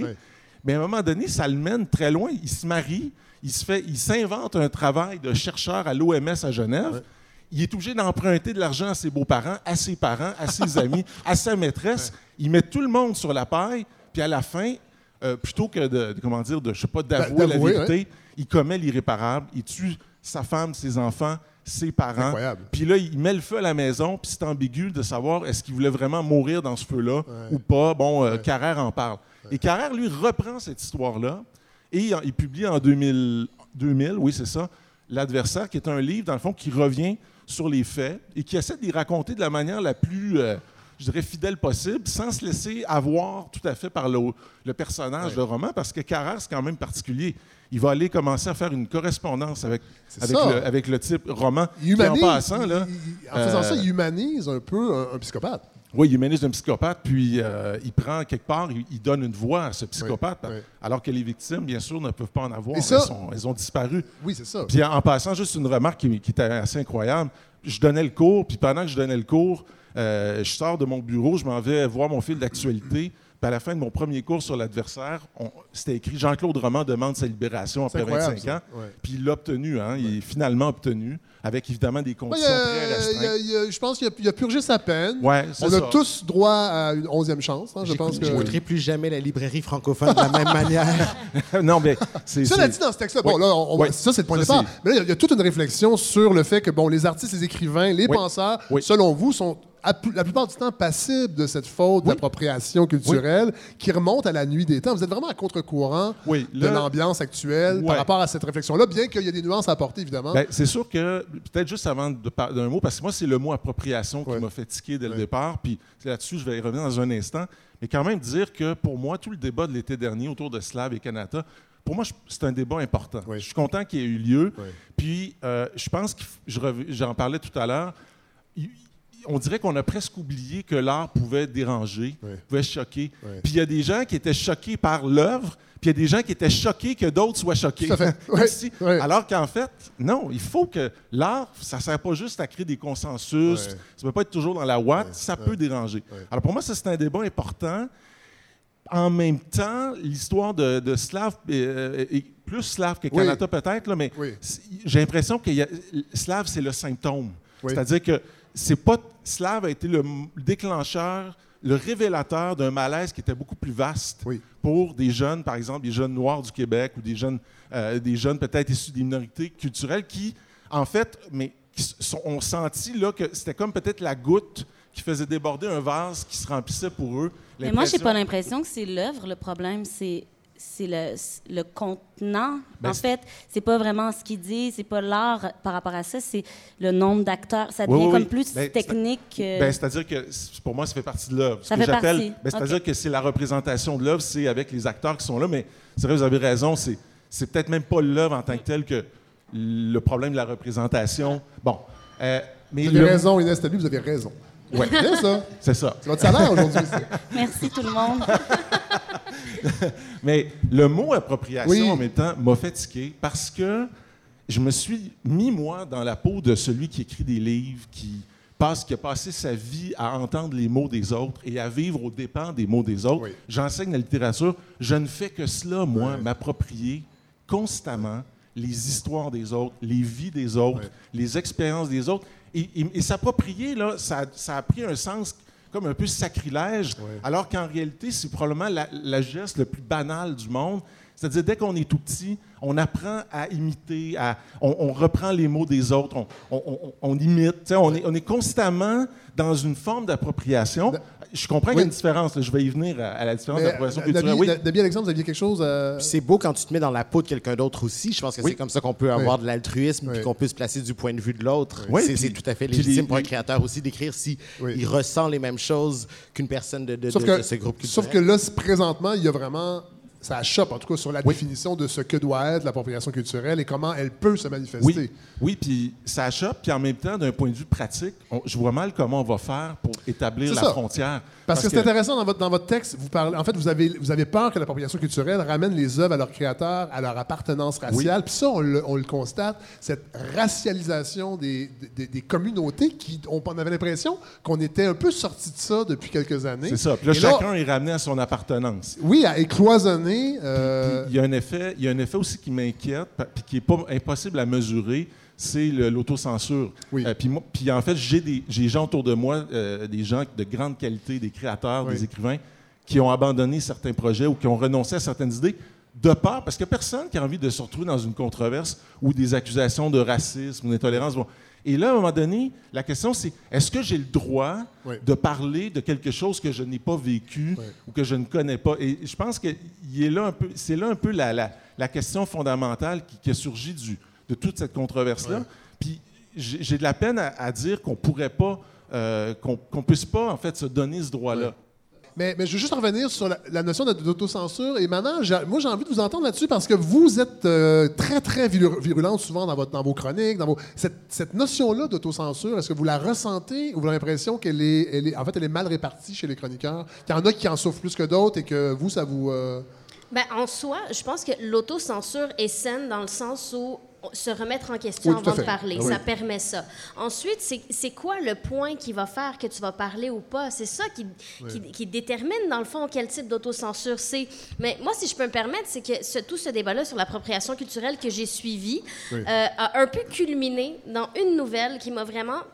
c'est il y a une, euh, euh, les chants de gorge d'une communauté Oui. euh, autochtone qui ont été repris par une chanteuse d'une autre communauté autochtone. Donc, on ne parle pas d'un rapport de domination, mais qui a été accusé d'appropriation culturelle parce que euh, la communauté qui, à la base, utilise les chants de gorge a failli les perdre à travers la colonisation et qu'en reprenant cet art-là, ben, eux, ils ne voulaient pas le partager parce que c'est quelque chose qui, qui leur a été arraché. Mais ça ramène, Mathieu Bellil, à ce qu'on disait tantôt, c'est-à-dire que là, chaque créateur reste dans ce qu'il crée et on, on peut Exactement. plus, dans ce, le qui, fond, ce qui est problématique. Oui. parce que c'est à travers Tout cet échange-là qu'on fait Oui. avancer l'art. Et je pense que peu importe la culture, du moment, euh, dès qu'on on entre dans une culture qui a plusieurs centaines d'années ou des millénaires de, de, de culture, c'est sûr qu'il y a eu des emprunts, c'est sûr qu'il y a eu des mélanges et c'est ce qui en fait la richesse. La question, comme le disait Nabi, c'est euh, qui en profite. Est-ce qu'on dénature quelque chose qui est sacré, euh, qui a, une, qui a une, une signification particulière pour un groupe? On le dénature complètement pour le faire imprimer en série par H&M ça. au Ouais, c'est ça, ça, Bangladesh. ça, c'est ça. C'est- Ça, Ça, c'est- c'est ça, oui. c'est un problème. Il y a des degrés là-dedans. Au-delà Ouais. de ça, moi, l'impression que j'ai, c'est qu'il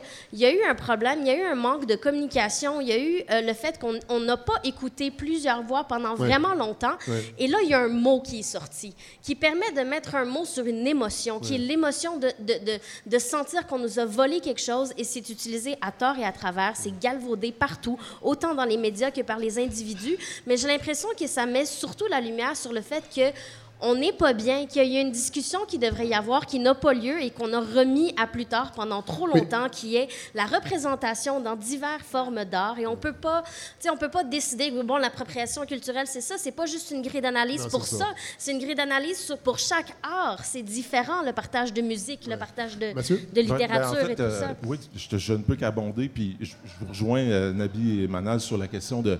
Il y a, il y a quelque chose qui s'appelle. C'est pas de la- l'appropriation culturelle, c'est- ça peut être carrément de l'imposture. C'est Ouais. se faire passer pour le représentant ou le détenteur d'un art. euh, je sais pas, vous allez. Vous faites semblant d'être un sculpteur inuit, puis vous n'en êtes pas un, là, c'est autre chose. là. Ouais. Puis faire de l'argent avec ça, c'est une autre affaire. Ben, D'ailleurs, vous donnez l'exemple dans votre texte de Dany Laferrière, dans son Ouais. roman Comment faire l'amour avec un ex sans se fatiguer, où il parle. euh, en Ben- fait, il parle. il- on a l'impression que Dany Laferrière Ouais, est un grand, grand euh, amateur de jazz et qu'il connaît ça et il a avoué pas du tout. Ben, c'est il a ça, fait un copier-coller dans le fond. de- C'est ça, il y, a, il y a un, il y a un responsable de quotidien montréalais qui, qu'on- après le Comment faire l'amour avec un ex sans se fatiguer, qui lui dit Ah, ça, c'est clairement un spécialiste de jazz.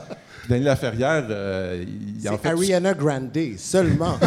Il avait, il avait absolument rien, il connaissait à peu près rien du jazz. c'est Il, avait- il était allé lire des livres là-dessus.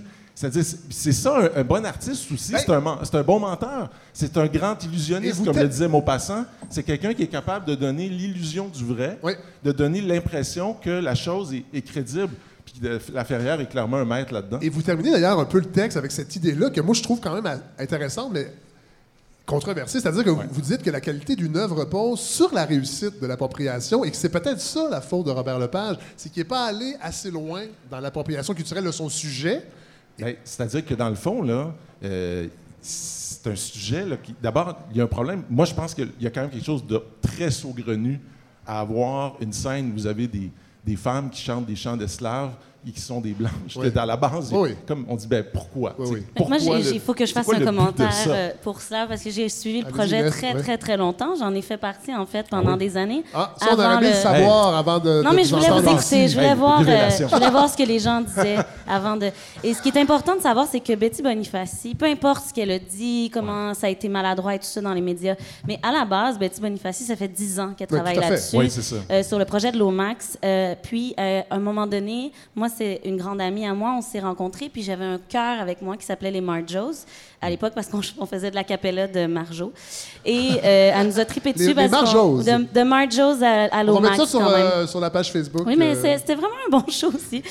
Et tout ça pour dire qu'on a créé comme une espèce d'amitié et de, de- de création forte avec Betty et on est devenus ses choristes. Et quand Robert Lepage est arrivé dans le projet, tu sais, tu dis pas non à trop Robert foncé, il Lepage. vous a tassé, c'est ça? Ben moi, puis euh, oui, moi je me suis fait tasser parce que j'étais pas assez noire. Absolument pas là, là. Mais euh, euh, non, parce que j'avais d'autres projets, j'étais allée m'approprier Pauline Julien. Mais Ça, c'est à nous, ça, Pauline oui, c'est Julien. à vous. Je suis désolée. J'étais allée la prendre. J'étais allée la voler. Mais tout ça pour dire que Betty s'est battue pour avoir ces artistes qu'elle a depuis Ouais, ouais. sept ans qui ouais. sur ce projet-là. Et Robert, au début, était, il savait pas trop. Puis finalement, ben, Betty s'est tellement battue fort pour dire ces filles-là sont de- là depuis le début. C'est pas des actrices connues de A, mais je veux justement qu'elles travaillent tout ça. Donc, il y a Ouais, vraiment non, toute cette affaire-là. Moi, j'ai j'ai aussi, euh, de, de- de proches de Betty Bonifaci, entendu que dans toute sa démarche de 10 ans, là, elle était allée dans le sud des États-Unis. Elle avait parlé à des, des- des gens qui avaient connu l'époque de la ségrégation et elle leur avait dit son intérêt pour les chants d'esclaves. Et les gens étaient émus parce qu'ils disaient nos propres enfants, ils veulent pas, en- ils, ils veulent pas en entendre parler, ça leur fait probablement trop mal de, de, de- de s'intéresser à ça. Nos- nos- et, et quelque part, ils étaient reconnaissants que Betty donc s'intéresse qu'elle à partage ce moment-là de l'histoire. Puis entendons-nous qu'avec ses recherches et le travail qu'elle a fait, elle est mille fois plus légitime pour chanter des chants d'esclaves que moi qui n'ai fait aucune recherche C'est vrai, grandi. J'ai grandi dans Hansik. mais je pense que ce qui peut être intéressant, c'est que. de- Dans les champs, dans les champs de coton cycle. Exactement. Je vais chanter du mosaïne si vous voulez, mais c'est tout. Mais je pense que ce que ça peut faire, par contre, quand on attire l'attention sur un enjeu comme ça, c'est de forcer les créateurs, les gens qui sélectionnent le nombre de films de femmes ou d'hommes qui vont être présentés, c'est d'être plus exigeant, de faire en sorte qu'on ne prend pas Ouais. les gens qui sont autour de nous. Ah, qui est-ce que je peux appeler? Qu'est-ce Ben, que c'est j'ai dans mon téléphone? Ben, j'ai ma même gang. Ben, on va continuer avec la même gang. Si on d'élargir sait- la réflexion. On élargit la réflexion. Puis tu fais, est-ce qu'on est vraiment allé dans toutes les avenues? Est-ce que je suis allé voir dans les euh, églises euh, baptistes de Montréal-Nord pour essayer de voir s'il n'y avait pas des voix qu'on pouvait faire découvrir? Exactement. C'est là que Ouais, je trouve qu'après, ça, ça l'a glissé. Mais on dirait qu'on n'en entendait pas parler de la vraie histoire de base. Les gens ont tout de suite. Ben, encore une fois, ça, vient au- ça revient au fait que personne n'avait vu le spectacle. Voilà. C'est-à-dire que là, on était. Il y a des gens qui étaient condamnés d'a- tu sais, qui étaient condamnés d'avance. ou étaient- Mais ça revient quand Euh, Je pense non, que c'est la ouais. fin du deuxième Ouais, round. Oui, right? c'est la fin. Non, on entend un bruit. La, la semaine dernière, je pensais que c'était la machine à café. Oui, ben c'est ça. je suis Mais c'est le de- compresseur. C'est ma colère. C'est un compresseur. La colère réprimée qui sort en style. On est en train de liquéfier du gaz naturel. C'est ça, c'est un appareil qui permet de brasser de la bière pour que les gens s'intoxiquent. Alors évidemment, moi, je suis pas très à l'aise avec ce bruit-là, mais bon, il paraît qu'on peut rien faire. Faites semblant que c'est du kombucha. Ah oui! Ah, c'est bon, ça. Euh, je termine, euh, Mathieu. Ben là, je veux qu'on parle de votre, votre essai Bienvenue au pays de la vie ordinaire, paru il y a à peu près un an et demi. Euh, une réflexion sur. Bon, le titre parle pas très. En fait, une, une espèce de réflexion sur le manque d'ambition collective des Québécois. Là, je le, Ouais. je le résume un peu comme ça. Mais est-ce, est-ce qu'on peut le, le Ouais, ouais. présenter comme ça? On peut le résumer un peu comme ça. C'est sûr que sais, je fais plein de nuances. de- Oui, oui. Non, non, mais, mais bon. Mais c'est un peu ça, oui. Et la démission de Luc Ouais. cette semaine, ça me faisait penser à votre essai, Ah où vous décrivez un peu comme il est difficile au Québec de sortir du lot, d'aspirer à autre chose qu'une vie. Vous, vous- vous utilisez le terme de vie prosaïque. Oui, euh, oui. Donc, Ben, en fait, ce qui est fou avec euh, l'histoire de, de Luc Ferrandez, c'est que on voit dans sa, on voit un immense écart. Ça, ça m'a frappé hier dans son message. Donc, on connaît, moi, je connais quand même son travail. Là, je passe souvent dans le plateau. Puis je dois dire que tous mes amis qui habitent sur le plateau, je parle pas Ouais. des commerçants, là, Non, eux non. sont en maudit. Oui, ils sont mais les gens qui ouais. habitent, ben, c'est ça. Les gens qui habitent sur place sont ravis parce que la qualité de vie a augmenté, Ben oui. le bruit est moindre, la verdure est là. La, bon, sais, toute la- cette qualité de vie, elle est là. mais, Mais son le- attitude Ouais, il y a ça. fait en sorte qu'il sort un peu du lot. Oui, oui, mais quelque part, moi, ce qui m'a frappé hier, c'est l'écart ou l'immense distance entre ce qu'il faisait concrètement Oui. et ce qu'il aspirait à faire. Tout à fait. Parce que ce qu'il faisait concrètement, en gros, c'est quand même, on s'excuse, je vais le dire de même, mais c'est quand même sur le plancher des vaches, grosso Oui. modo. On ferme des rues. on- tu sais, C'est important, là. Oui. On, réduit des, Oui. des, des, des, des, des, con- des Il faut commencer euh, quelque part aussi. Oui, je suis d'accord. Non, mais hier, moi, ce qui, ce qui m'a été révélé par, euh, par son message, c'est l'immensité de ses ambitions, Oui. puis la difficulté à articuler euh, cet idéal, de trouver le lien ou le rapport entre l'idéal immense, Oui. Que j'appellerais un idéal extraordinaire, et d'autre part, les, Mais- la- la- les, les- les limites bien déprimantes qui, qui- qui- Mais- qui- face auxquelles il n'était pas capable de, de trouver de solution. Et on, Mais dans votre essai, vous dites, vous parlez qu'au Québec, on n'aime pas ça. Non? Les gens qui sortent et qui ont dans ces réflexions-là. Bon, c'est La en plusieurs chapitres. chose- Vous parlez euh, de notre rapport à l'humour, un humour qui est rarement euh, dénonciateur des possédants, des gens qui ont du pouvoir. Puis ça, je suis d'accord avec vous. Euh, c'est Ben, difficile à faire. Québec, au Québec, on est passé du prions ensemble au rions ensemble. Oui. hein. C'est- C'est-à-dire qu'on Oui. crée, de, on crée de la communauté, Oui. on, crée de la, on crée du consensus. L'habit n'est pas d'accord. Non, moi, je m'inscris en faux parce que regardez la mère Hidalgo à Paris. Les Français sont capables de débattre, puis les gens sont pas contents Est-ce qu'on qu'elle peut ferme dire la mairesse, même si eux disent Madame le maire? Ben, ça ben, me- la, la mairesse de, de Paris, mais la, la fermeture des, des, des, des voies sur les berges, Oui. ça fait crier bien autant qu'à Montréal. Non, puis vrai. on s'entend qu'ils sont capables d'avoir des débats, que Laurent Ruquier euh, Oui. fait un milliard de dollars par année avec des émissions de clash. Oui, tu sais. oui, tout à fait. Sauf Il que. ne faut pas toujours dire Ah, le Québec, on n'est pas capable. On est Ah. capable de faire bien des choses. Oui, oui, oui, attention, oui, oui. attention. Mais Attendez, attendez, le livre. Vous n'avez pas lu l'extrait. C'est pas ça. Ce c'est pas ça. livre-là, c'est pas un livre Non. de Québec bashing. Non, non, non, non. Parce que vous donnez l'exemple, d'ailleurs, vous parlez de la religion. Ouais. Et vous dites que. Et je trouve ça intéressant parce que c'est des réflexions qu'on ne lit pas ailleurs. C'est que vous dites qu'on on n'est pas si croyant que ça, dans le fond, et que traditionnellement, on l'a fait ça un peu parce qu'on n'avait pas d'autre choix. Euh, et la religion catholique, évidemment, le clergé était très puissant et Ouais. s'est installé. Mais les gens, euh, les gens suivaient une liturgie qui euh, animait l'ennui des jours. Puis quand ça a été le temps de s'en débarrasser, ça s'est fait rapidement à cause de ça. Oui. Parce qu'on n'était pas dans la grande réflexion théologique. Et il n'y a pas de grands textes théologiques Ben, le- qui sont sortis des, euh, des évêques québécois ou des penseurs théologiques. C'est intéressant C'est l'affaire la plus étonnante. Oui. Il y a deux affaires très étonnantes. La première, c'est comment c'est tombé vite Oui. et facilement. Oui. Puis ça, je me rappelle de Denis Arcand qui avait dit un jour, il va falloir que quelqu'un nous explique et comprenne comment ça a pu s'effondrer. En, genre en, 19 en mai 64, Ouais. tout le monde était arrêté d'aller à l'église en même temps. Oui. Puis c'est comme si c'était rien. tu. Ça n'a pas changé. Parce qu'on n'était pas des grands croyants. C'est pour Ben, ça que c'est intéressant ouais. le parallèle à faire avec aujourd'hui, tout ce débat-là Ben, sur la c'est-à-dire laïcité. que le- la- la- la- c'est-à-dire qu'on n'était pas des grands croyants, puis probablement que dans le fin fond, il y avait déjà un germe de, de méfiance vis-à-vis de toute forme de prétention. Dans ce cas-là, c'était des prétentions, disons, spirituelles ou de, religieuses. de sortir de l'ordinaire. C'est ça, sortir de l'ordinaire. Peut-être qu'on les tolérait davantage parce qu'on on- on voyait le curé comme un peu quelqu'un qui évolue dans un, univers un peu parallèle Mais c'était une rockstar. Oui. Ben, Entouré d'enfants. Ouais, je l'avais jamais vu comme ça. mais- Mais moi, je pense que le Québec, le Québec est- était croyant, mais euh, moins pratiquant. C'est la pratique surtout qui a laissé tomber Ben, dans, Ouais, moi, tu vois, dans je- le dimanche. je- oui, moi, je pense que c'est le contraire. Ouais. Je pense que les, les Québécois étaient Canadiens-Français, Oui. comme disait. Oui. Canadiens-Français. étaient, étaient extrêmement pratiquants. Ils, étaient, ils étaient très observateurs des rites. C'est grâce à ça qu'il y a toujours. qu'il se passait pas grand-chose. C'est pas incarné. C'était pas incarné. Puis c'est en partie grâce à ça qu'il y a toujours des francophones dans le nord de l'Ontario, au Manitoba, parce que les- ils ils organisaient la vie aussi. On leur donnait l'argent, Oui. mais s'il y a des francophones à Sudbury tout à. Timmins, c'est parce qu'il y avait des, la foi catholique Tout à fait. qui Oui, oui, faisait en c'est un sorte que c'était comme un- ouais. la, la ligne qu'on Ouais. franchit pas, puis on va faire des efforts pour parler Ben, notre langue entre nous. Tout à fait. Merci, euh, Nabi, pour euh, Avec cette plaisir. contribution. Euh, donc, j'invite les gens à, bon, à lire, évidemment, le texte dans, dans, dans l'inconvénient, mais de, de, de, de lire votre, votre essai. J'espère qu'il est encore en librairie. Ah, il est encore Bon. en librairie. Il est même en format poche. Ah, mon il Dieu. est accessible à toutes les bourses. Wow. Merci, monsieur. Merci, Merci, euh, Mathieu. Merci.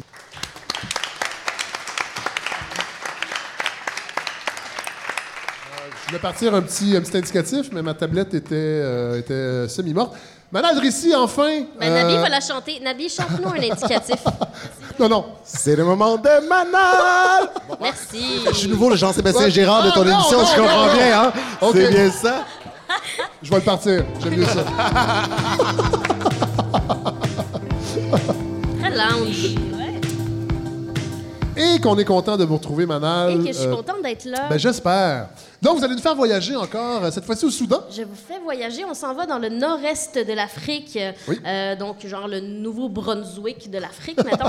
Euh, au nord-est du continent africain, c'est ça, il y a le Soudan qui a 39 millions d'habitants et c'était le plus grand pays d'Afrique jusqu'en 2011. En Ah oui? 2011, il s'est scié en deux. Ah. Euh, et euh, bon, il y a eu le, le- le Soudan du Sud et le Soudan du Nord. Et le Soudan du Sud, ça n'a pas très bien été après l'indépendance. C'est vite devenu, en fait, un des pays les plus pauvres d'Afrique où il y a eu le plus de misère, où il y a eu le, euh, le plus de morts liées à l'humain. Donc, dans le fond, une famine causée, euh, Ah ouais, une causée famille, par une l'humain. famille organisée. C'est- C'est ça. Comme les Russes faisaient Comme- si bien. Oui, Staline, hein? Ah oui, oui.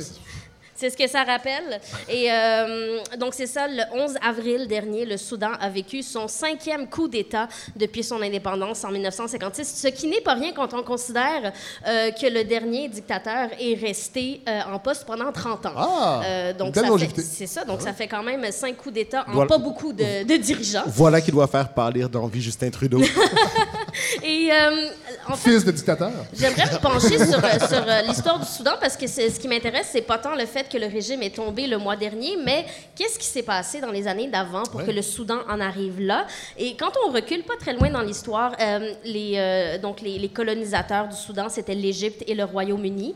Et dans les années 50, quand ils sont partis, ils ont vraiment laissé un pays fragmenté. Donc au niveau de la religion, euh, au niveau économique, au niveau social, ça allait vraiment pas bien. Il y a 60 communautés distinctes. Eh là là. Donc, ça fait beaucoup, beaucoup de gestion. Et ce qui se passe, en fait, c'est que Khartoum, donc la capitale, est au nord du pays. Euh, donc, c'est là que la richesse, c'est là que les décisions se prennent. Et là, toute la périphérie du pays se plaignait du fait que les ressources ne se rendent pas, qu'ils ne sont pas entendus, qu'ils sont beaucoup plus victimes de pauvreté euh, que le, le centre-nord, dans le fond, près de, près de la capitale.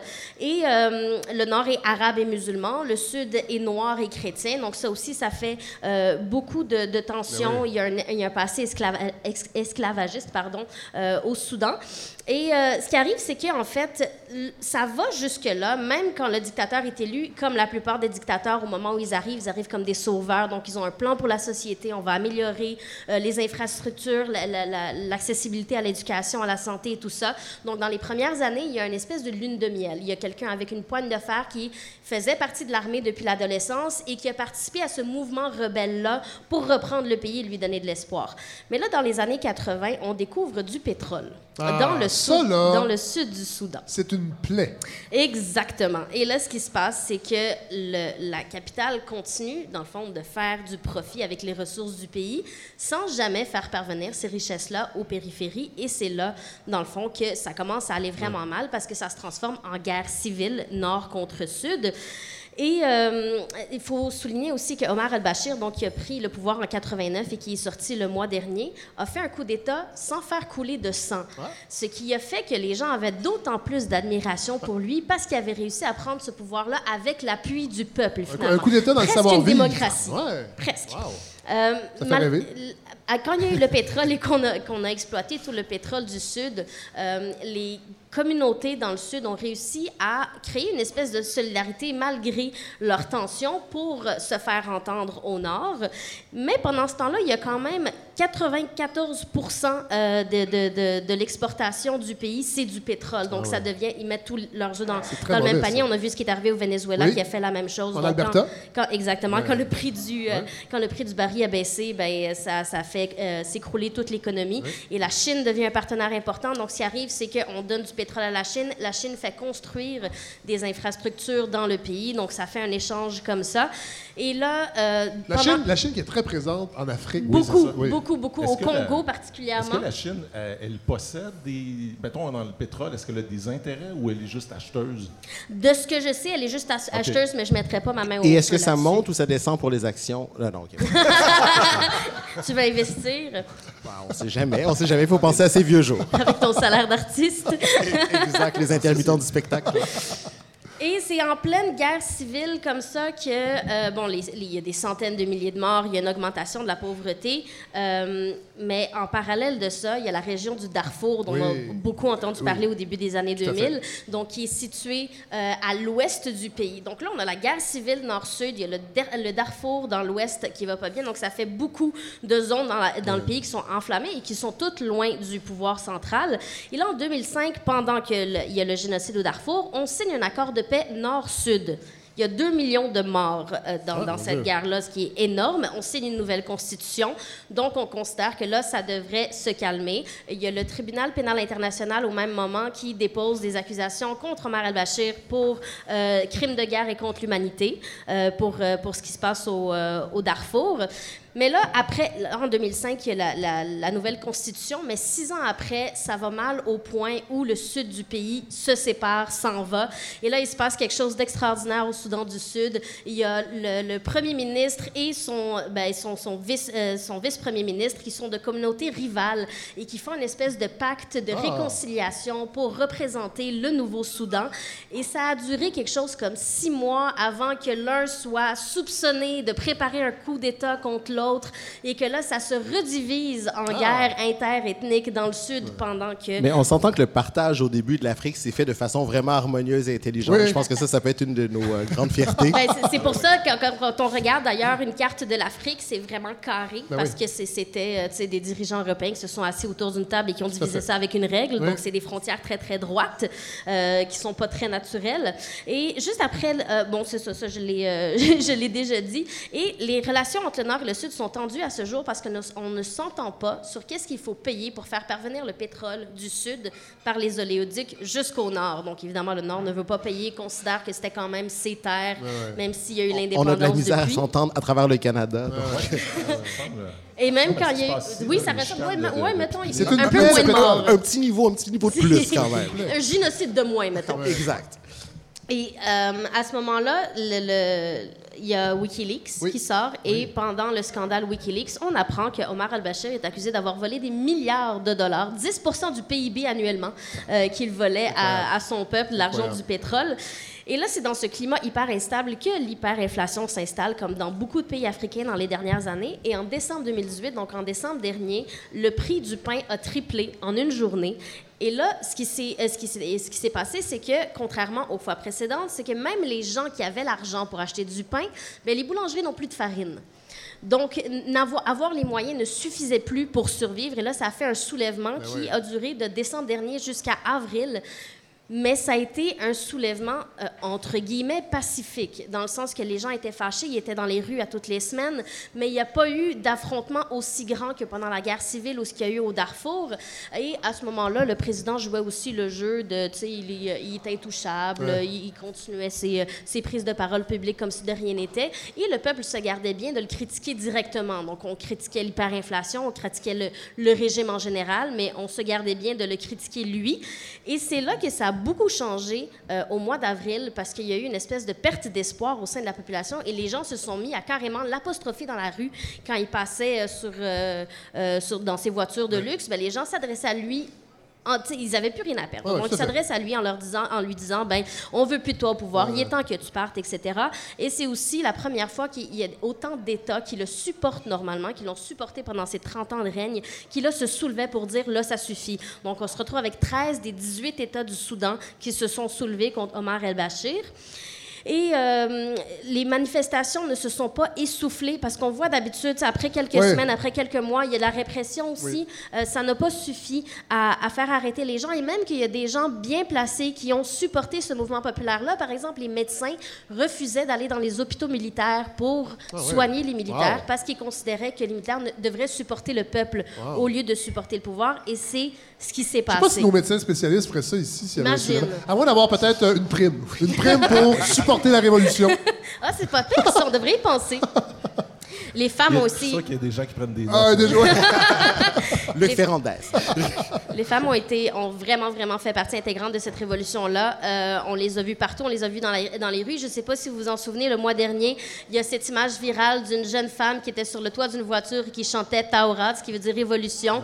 Euh, et ça a vraiment été l'image, parce qu'on sait qu'il n'y a pas vraiment de révolution tant qu'il n'y a pas une image qui devient virale partout dans le monde et qui représente cette révolution-là. Eh bien, ça a été elle, une architecte de 22 ans euh, qui est sortie dans la rue, qui a alimenté ce mouvement-là. Et euh, le lendemain, l'armée a pris le pouvoir du pays. Le président a été mis dehors et, euh, comble de l'ironie, ils l'ont mis en prison. Dans la prison, on lui a enfermé des prisonniers Ah ouais. politiques pendant 30 Bon, ans. Bien je- fait. je suis sûre qu'il y a eu beaucoup de plaisir. Euh, les réseaux sociaux, comme en Algérie, comme pendant le printemps, le printemps arabe, ça a eu énormément d'influence pour aider les gens à s'organiser euh, de manière cachée, cachée Ouais. au gouvernement pour pas que ça soit accessible. Donc, c'était pas ouvertement sur Facebook. Ils ont vraiment développé des réseaux. Donc, le ministre de la Défense a repris le pouvoir du pays. Et là, Est-ce que, est-ce que ça pourrait être donc une inspiration pour de futures révolutions, justement parce que là, on... on- Pas pour l'instant. Bon, c'est ça. Pas pour l'instant. L'Algérie serait beaucoup plus un Ouais. exemple de ça. Et la raison pour ça, alors qu'ils sont pas très loin, le Soudan et l'Algérie vivent les deux une révolution en même temps. Et là, vous allez me dire, rendu au cinquième coup d'État, ils doivent savoir comment gérer ça.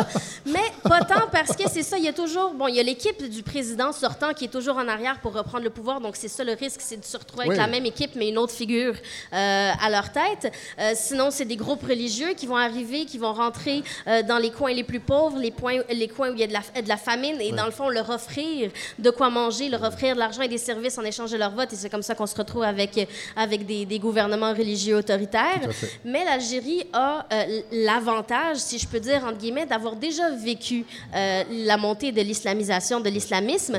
Donc, ils savent à quoi s'attendre, ils savent comment l'éviter. Donc, l'approche de l'Algérie face à ça est peut-être un petit peu plus organisée, euh, plus préparée Oui. que le Soudan. Il y a aussi un niveau d'éducation qui est plus élevé Oui, c'est en. Algérie qu'au Soudan. Donc, c'est- on ne parle pas du même pouvoir populaire.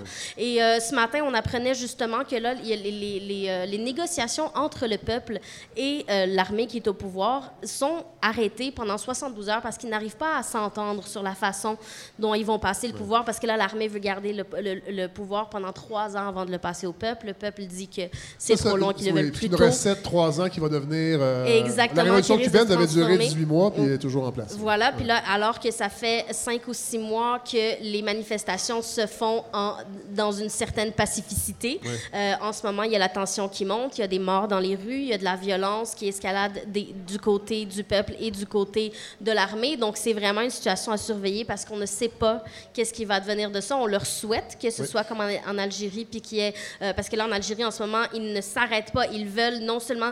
La démission, ça n'a pas été a- assez, le, le- le- le fait que les, les, euh, les Il y a des gens qui ont été élections arrêtés aussi. que euh, Bouteflika n'allait pas se présenter aux élections et tout ça. Les gens refusent de s'arrêter tant que tout son entourage et tous les gens qui sont liés à lui ne sont pas retirés du pouvoir. Arracher la racine du mal. Exactement, complètement changer le pays. Donc, on, on leur souhaite, on leur souhaite dans le On au leur Soudan d'avoir euh, d'avoir les ressources pour, euh, pour faire euh, réformer le système. Ben, merci beaucoup, beaucoup, Mme Aldrissi. On, était, on, très, on avait hâte de vous réentendre.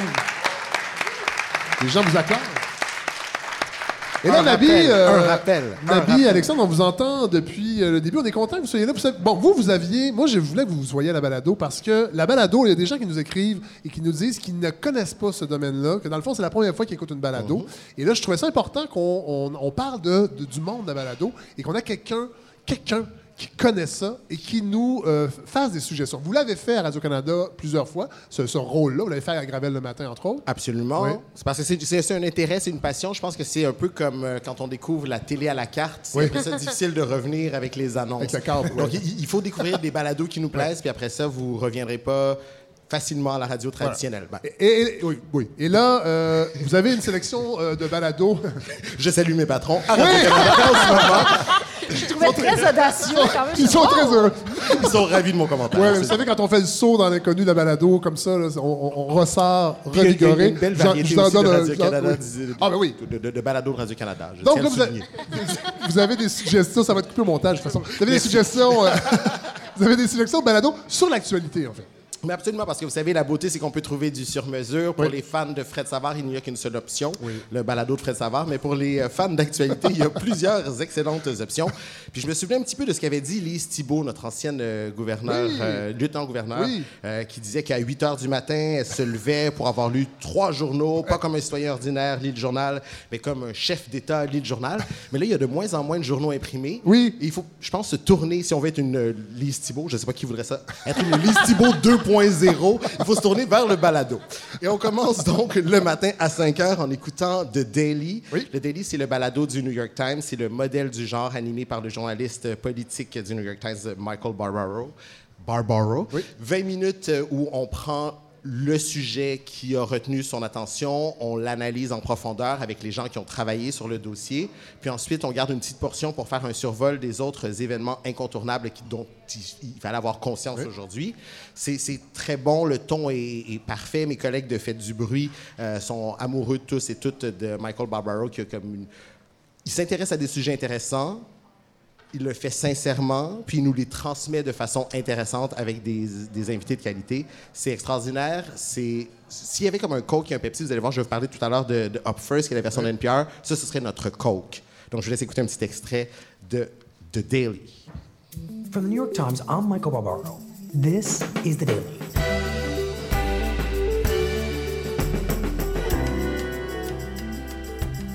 Today, years of multinational efforts have failed to get China to play by the international rules of trade. Now, Donald Trump has launched an all out trade war in which the US is taking on China alone.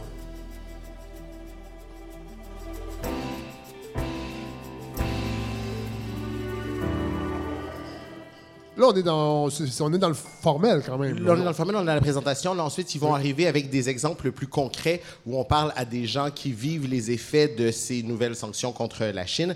Puis on va comprendre les origines de ce conflit-là. Comment est-ce que depuis la fin de la guerre froide, les, les- les- les tensions euh, se- euh, apparaissent et se développent. Donc, c'est bien expliqué. Puis, vous savez, chaque jour, il y a un million d'auditeurs fidèles qui Wow. écoutent le balado.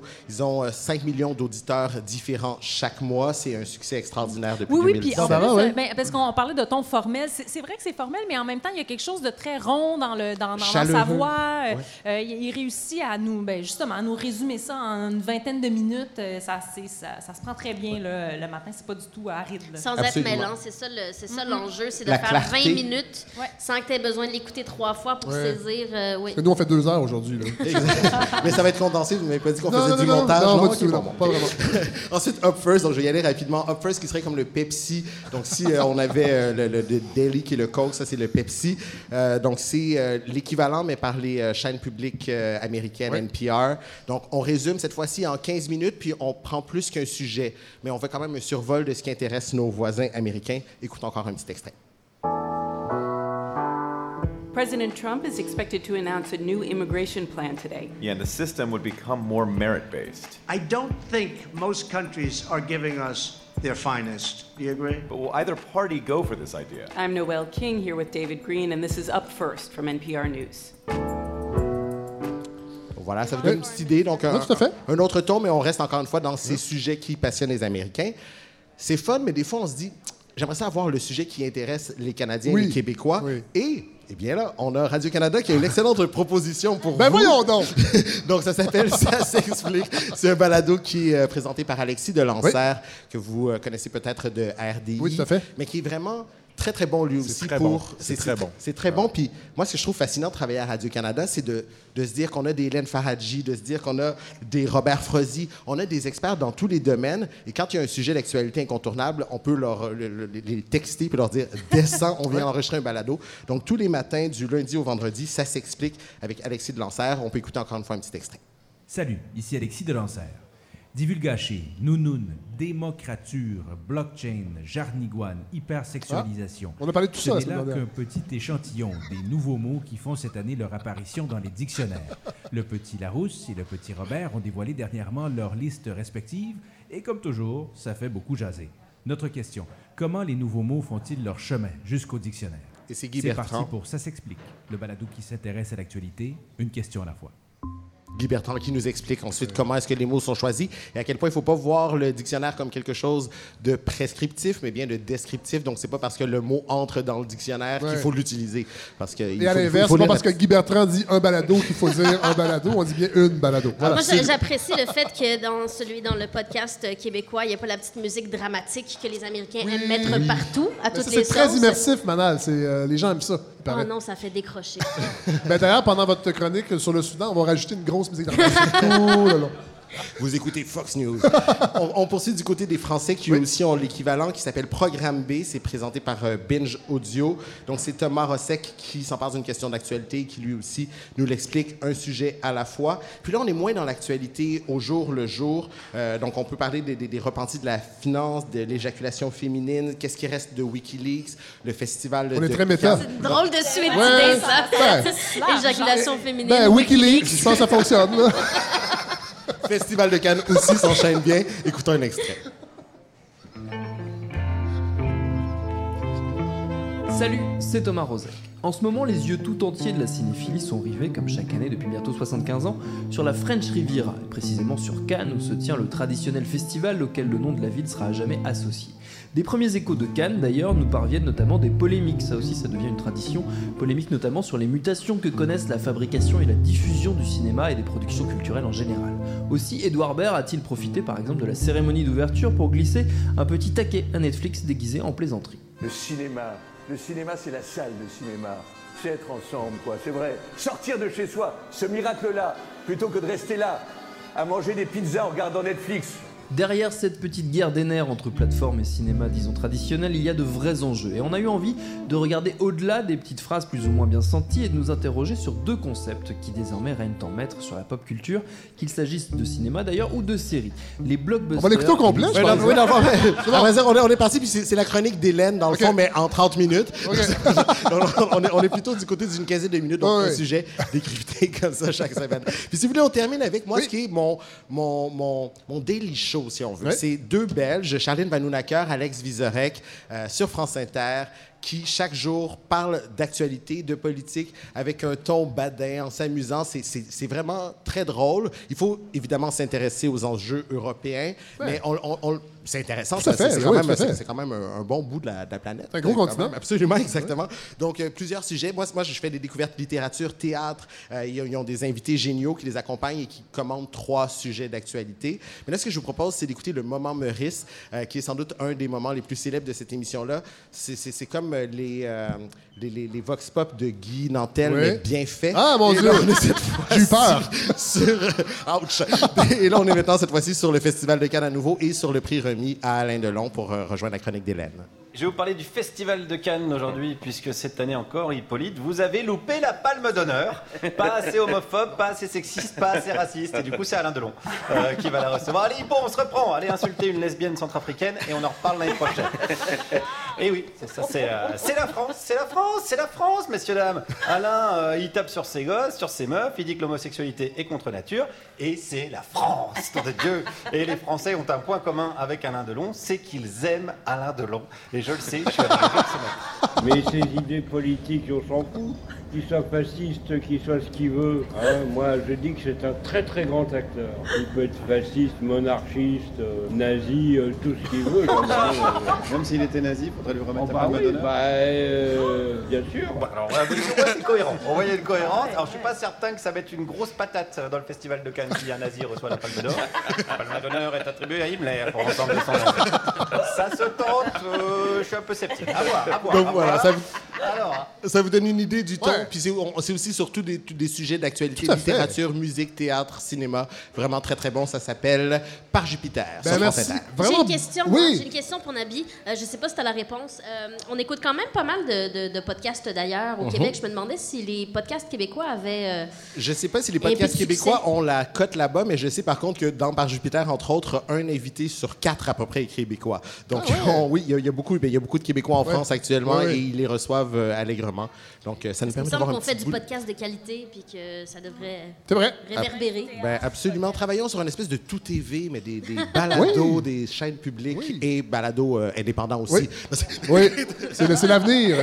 Ben, Nabi Alexandre Chartier, merci beaucoup. C'est euh, exactement ce que je voulais avec euh, votre chronique, de nous donner le goût d'aller écouter des balados un peu partout. Barbara Judith Caron. Oui.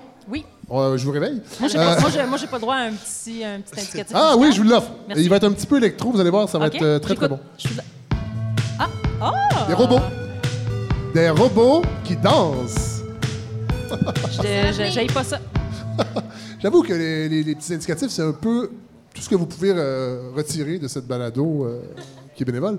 C'est Euh, notre paye. C'est notre paye. Oui! Euh, Barbara, on est content de vous retrouver. Ça faisait longtemps qu'on s'était pas. On a eu un petit, euh, petit glitch de, de calendrier. Ben oui, vous êtes ben très vous êtes, occupé, euh, hein? Oui, ben vous êtes aussi souvent à l'extérieur. Oui. Moi, c'est un petit peu plus compliqué là, Ben oui. avec euh, mon horaire. Vous êtes très. Oui, voilà. Alors là, euh, parlant d'extérieur, il y a des gens qui aimeraient euh, quitter un peu. Ben, euh, en fait, c'est ça. En fait, je sais pas si euh, vous, vous l'avez vécu ou en, en fait, des, des gens dans votre entourage euh, ont vécu l'espèce de course au logement cette année qui a été particulièrement difficile. Oui, mais comme propriétaire. Franchement. Mais non, mais je sais pas. euh, bon, moi, au bureau, les, les gens se cherchaient des, des- des- des logements et c'était Ouais, c'est ça. Tout le monde a ri de moi quand je déménageais en décembre, mais moi, je ris de vous maintenant. Mais c'est logements loués et ceux qui voulaient acheter. C'est Ben, la folie. oui, mais particulièrement. En, en tout cas, moi, c'est sûr qu'au Ouais.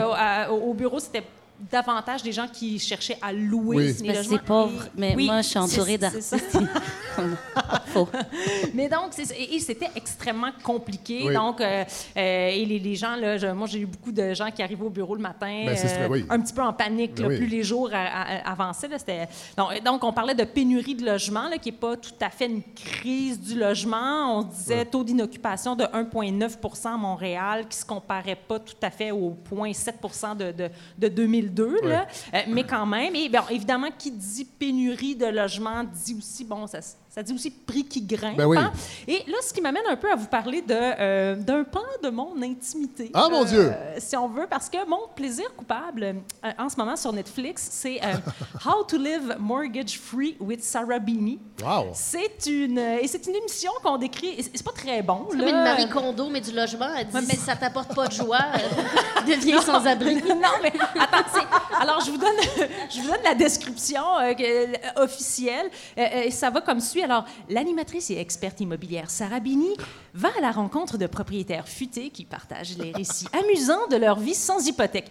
Alors là, je vous invite à euh, gérer vos attentes pour la portion euh, récits amusants, hein, parce que euh, ce sont, je pense que ce sont un petit peu inspirés de, de ton émission, Fred, à savoir que c'est, on n'est pas dans la dictature du rire. Ah! non, oh non non non non. Donc amusant, c'est vraiment, c'est très relatif, mais quand même, euh, moi, Ça sera la dernière chronique de Barbara avec nous cette année. j'aimerais rappeler aux gens que je garde souvent votre chat, maintenant Oui, vos chats. Alors, oui. je suis pas certain que c'est C'est un vrai. très bon move de me retirer de l'émission. Enfin, euh, mais bref, moi, c'est quelque chose quand même qui me fait rêver euh, ju- jusqu'à un certain point là, de ne pas avoir à se soucier de payer Ben, un comprends. loyer ou presque pour le reste de ses jours. Comme euh, la, vie- la vie d'un boomers. Oui, ben, si, on, si on veut. Mais dans l'épisode 3, là, ça s'en vient. là. vous voyez, c'est un long, long, long, long, long détour, mais on arrive au Oui. cœur de, de cette chronique express. Dans l'épisode 3, on parle d'une femme dans la vingtaine qui, euh, qui a compris qu'elle n'aurait jamais les moyens de pouvoir s'acheter un appartement ou une maison Ouais. à Londres et qui a décidé de s'acheter une espèce de rafio, Ah, ben oui. de le retaper et de vivre sur l'eau. Puisque euh, ben, le coût pour s'installer dans un emplacement, là, dans, dans les canaux, dans une marina, ça lui revenait moins cher.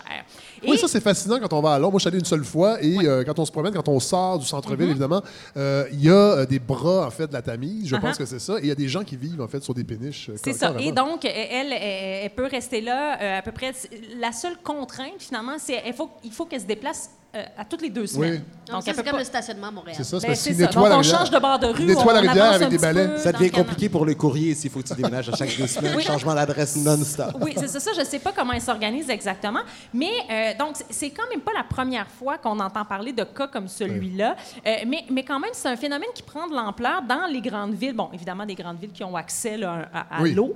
Euh, à un point tel que le New York Times a consacré un long reportage récemment sur ce. Ben, je ne sais pas si on peut parler d'un phénomène, parce que c'est- rapide là, de dire Un phénomène, là, mais en tout cas, bref, il y a de plus en plus de gens qui se tournent vers, vers cette solution-là. Et ils ont consacré un, un reportage dans leur section Real Estate. Euh, et euh, ce que je trouvais intéressant, c'est que ce qui commence à changer, c'est que, euh, parce que, bon, évidemment, il y a, il y a vraiment des, des, euh, des gens qui se tournent vers cette solution-là, mais qui n'est pas. C'est-à-dire, moi, je voyais des photos, là, c'est des bateaux, mais c'est- exceptionnel. Au début, je voyais des photos, puis je disais, mais là, on parle de c'est des appartements, ça, c'est des Ouais, maisons. ouais, mais finalement, ça. non, non, c'était des, des bateaux, mais je à- sur deux étages. Ouais, ça, n'avait pas de bon sens. Mais là, ce dont il est question, ce sont des, des gens qui se tournent vers cette solution-là, pas parce qu'ils ont le pied marin, mais parce que la, la hausse des loyers les force à choisir ce style de vie-là. Donc, euh, euh, et, et bien entendu, ben, c'est- c'est son- ce sont des, des gens qui ont des ressources monétaires limitées, euh, mais et souvent aussi, ce qui est, ce qui est vraiment impressionnant, ou en fait, ce qui est choquant plutôt, pas impressionnant, mais c'est que, par exemple, on retrouve dans le reportage un couple de professionnels euh, qui, travaillent. qui- oui, oui, c'est Oui. ça. Les deux ont un emploi et ils doivent se tourner vers Oui. cette solution-là. Donc, c'est dire à quel point l'accès au logement, ça, ça pose un problème. Et c'est là que ça devient vraiment... c'est- un sujet fascinant. Et bon... euh, En fait, c'est comme à Paris. Moi, je me rappelle, il y a quelques années, on- il y avait des, des cas d'infirmières. de- oui, ben, oui, Oui. il y avait des infirmières qui vivaient dans leur voiture, qui avaient un travail d'infirmière Ben- et qui étaient, qui étaient incapables de se trouver le Mhm. moindre logement à Paris. Ben, il est en train de se passer ça à Toronto aussi, des gens qui doivent aller tellement loin du centre-ville. Puis il y a beaucoup de jeunes snowboarders à Whistler aussi. mais Pas la même chose. Mais un des cas dans- donc, qui est écrit dans, dans ce long reportage-là, c'est c'est un doctorant en économie, là, juste pour Oui. être ironique, euh, qui, qui, lui étudie à la New York University, qui raconte qu'il a décidé, lui, de s'acheter un bateau de 41 pieds à 10 000 Puis là, ben, il, il reste que la location de quai à payer. ce qui- et souvent, ces locations-là, ça inclut eau et électricité. Ouais. Et ça lui coûte un petit peu moins de 300 dollars par mois dans son cas. Euh, donc, c'est assez avantageux. Ouais. Puis ce qu'il nous dit dans l'article, c'est oui, j'aurais pu me trouver quelque chose à New York, mais il aurait fallu que je fasse de très longues heures en transport en commun, puis dans le fond, de- se résoudre à louer un, un- un espèce de logement à pas de fenêtre, là, à peu près. Et là, on peut se dire, ben franchement, tu sais, euh, faire une coupe, euh, une coupe de minutes de transport en commun, il n'y a rien là. Mais euh, dans son cas, à lui, juste pour se rendre à son bateau, il doit prendre six trains et marcher pendant 40 minutes. Fait qu'on se dit Ouais. que si ça, c'était sa solution. Ouais, ouais. L'autre solution, c'était quoi? Le Ouais, ouais. 8 trains, puis euh, je veux dire, deux heures de char? Bon, tu sais, fait que je- on, on parle pas ici de, de luxe quand même. Euh, euh, et évidemment, bon, euh, vi- vivre cette- de cette manière-là, ça pose aussi toute la question de l'adaptation au climat, hein, parce Oui. que la vie sur un bateau à moins 20 degrés, ben, il y a- il y, a certains défis, comme on dit. En cas Euh, d'inondation, par contre, c'est c'est pratique, non? C'est certain. On J'habite au deuxième étage, troisième, quatrième. Ah, J'ai des nouveaux voisins. Mais donc, toujours dans le même article, on, on parle d'un couple qui vit à Chicago sur un bateau Ah ouais. et qui rapporte que pendant l'hiver, ben, euh, eux, ils doivent couper leur source d'alimentation en eau pour éviter que les tuyaux gèlent Ah ouais. et que, ben, qu'évidemment, après ça, ça explose. Donc, ça les oblige à prendre la douche, euh, leur douche dans un édifice attenant à la marina ou même, même parfois au gym. Euh, là, je vous parle des États-Unis, mais ça... ça ça se passe aussi chez nous, euh, notamment à Toronto, Oui. euh, euh, où le, le prix moyen d'une maison, ça avoisine le million, là, quand même. Donc, euh, ça, c'est ça, on trouve des solutions créatives ou aquatiques, là, disons, pour se loger. Et, et Radio-Canada avait fait un reportage là-dessus il y a deux, trois ans à peu près. Et euh, il y avait un homme donc, qui avait décidé de faire le, le move, ben, parce qu'on est à Toronto. Hein, et le frais de- les, les frais de quai, c'est à peu près 830 par mois dans son cas. Et, euh, et sa fille euh, avait, avait été confrontée au même problème, avait décidé de déménager à Ottawa pour 1200 Ah, ouais. par mois dans un logement là, sur Terre. J'ai vu un reportage sur des gens à Toronto qui habitaient dans un entrepôt U-Haul. Ah ouais. Puis c'était assez impressionnant. Ils s'étaient vraiment installé un bon système et tout. Il fallait pas évidemment qu'ils se fassent prendre, mais vous pouvez aller voir la vidéo sur YouTube et on la mettra sur le site internet. Oui, sur, C'est le- sur la page Facebook de la balado, oui. Donc, euh, ben, donc c'est ça. Et il y a même il y a des familles qui, qui choisissent ce, ce- ce mode de vie-là parce que, ben, en fait, encore là, je dis choisir, mais c'est pas c'est pas un choix. Ils sont ils sont forcés de se Ouais. tourner euh, vers ça. Et euh, donc c'est ça. Eux, euh, ils arrivaient à, à- à s'en tirer. Ils avaient trouvé un bateau avec deux chambres, une salle de bain, et euh, donc c'était 2000 c'était 2000 dollars par mois environ que que ça, ça leur coûtait. Incroyable. Et euh, même dans, le- dans un des reportages, euh, on voyait un, un des commis qui travaille, euh, c'est à la marina Key West, qui disait qu'il qu'il, lui recevait de plus en plus d'appels de gens qui se cherchaient, qui se cherchaient une alternative ou en fait une option pas trop chère Ouais, ouais. pour, euh, pour se loger. Donc, euh, ben, évidemment, il y a des avantages et des inconvénients. Ben, à- tu veux pas découvrir, genre, après avoir fait ce move-là, que toute la famille a le mal de mer. Non, effectivement. Quoique, généralement, on, même bouge pas Et il trop. faut pas avoir peur des roches, je pense aussi. Si, si je me trompe pas, les gens que je connaissais qui habitaient dans des péniches à Paris, en tout cas, il y avait des, des rocs qui rentrent. ouais? Tu sais, quand tu es au bord de l'eau. là. Ouais, non, j'avoue. Non, c'est ça, mais mais il y, a- il y a- il y a des avantages. Donc, les gens euh, soulignaient, ben euh, nous, on a une vue exceptionnelle, Ouais. euh, ça nous coûte pas cher. Euh, et, et- mais le désavantage aussi, on, on le disait tout à l'heure, ben, par exemple, en hiver, ben, c'est toute la question de, ben, des- il faut gérer les glaces qui peuvent abîmer notre, notre embarcation et tout ça. Et aussi, c'est que euh, c'est pas... euh, euh, finalement, acheter un bateau pour y vivre, c'est pas un investissement. C'est essentiellement toute cette affaire-là. C'est un peu comme on le disait tout à l'heure, c'est comme vivre dans son char, Ouais. mais sur l'eau, parce que le, ça, le- c'est- le bateau, ça va se la valeur de ce bateau-là va se c'est ça, c'est pas un Oui, investissement. exactement. Donc, euh, c'est ça. Alors, c'est tout ça que je trouvais. En tout cas, il y avait quelque chose là-dedans qui me dérangeait profondément parce que, bon, on peut, euh, si on est dans une espèce de bateau de luxe euh, euh, comme le Touch, euh, ça va. Euh, mais la plupart des gens qui se tournent vers cette solution-là, c'est pas du tout, c'est pas du tout le, le cas. Donc, c'est une espèce de d'effet collatéral de, le- de la pénurie de logements ou de la, la- la hausse des loyers, le phénoménal. et là, euh, et on- vous y reviendrez peut-être dans une prochaine chronique, mais moi, je disais aujourd'hui, entre autres dans les journaux, que là, le, le- les- le crime organisé se tourne vers l'immobilier pour blanchir de l'argent, et c'est ce qui aurait expliqué, entre autres, les hausses, les grandes hausses de la valeur des maisons. Et donc, quand les- les- Vancouver. à Vancouver et à Toronto. Toronto, c'est que c'est- ouais. Et là, la prochaine cible, c'est Montréal. Alors, c'est des grands groupes organisés qui achètent de l'immobilier. Évidemment, c'est des résidences de luxe, mais tout ça tire les loyers euh, par haut. Mais merci beaucoup, euh, Barbara. Ben, Très, très éclairant. J'ai quand même Oui. un, un fun fact Oui. que je recycle, Ah. en fait, et je suis obligée de dire recycler parce que Nabi était là la dernière fois que j'en ai parlé, euh, a, a fait du bruit à Radio-Canada. Mais j'avais fait la petite recherche et pour le fun, euh, le touch est alloué. Ah! Euh, ouais, ouais, ouais. Et euh, moi, en tout cas, c'est une information. On se rappelle le touch euh, pour les gens, euh, parce qu'on ben a les oui. mémoires courtes euh, au Tony, Québec. À Cursa. Oui, voilà. Voilà, merci. Et euh, c'est disponible à location à la C'est semaine. en fait le- juste, c'est- c'est un- c'est le bateau où le Conseil des ministres libéral se, Se réunit. euh, réunissait Ah, pour, euh, euh, pour élaborer les budgets. Oui. Oui, il y a beaucoup de choses qui se sont passées sur ce bateau-là. Beaucoup de Un lac à euh, l'épaule. ah, en tout cas, c'est que t'as quelque chose. Donc, c'était loué. Euh, oui, euh, disponible à la location, 80 000 US, un peu plus de 100 000 canadiens par semaine. Euh, Ah, ben voyons. oui, non, c'est pas des blagues. Ça pourrait être un beau party de Noël, ça moi, je trouve, euh, euh, comme oui. euh, je propose. Un pour- rap party. Un rap Ah, party. Ah, on va y penser. Merci beaucoup, euh, Barbara.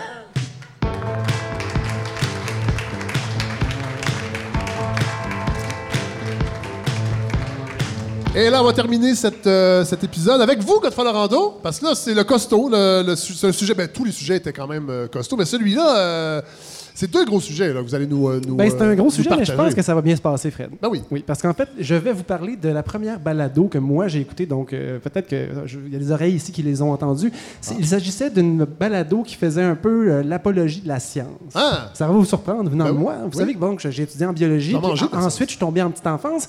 Vous allez peut-être comprendre pourquoi j'ai été autant touché par cette balado-là. C'était une balado, euh, une entrevue de Harry Croteau. Donc, Harry Croteau, qui est un chimiste britannique, un prix Nobel de chimie en 96. Il a découvert en 85 une structure particulière du carbone. Cette fois-ci, je vous l'épargne. Je me retiens de vous expliquer ça.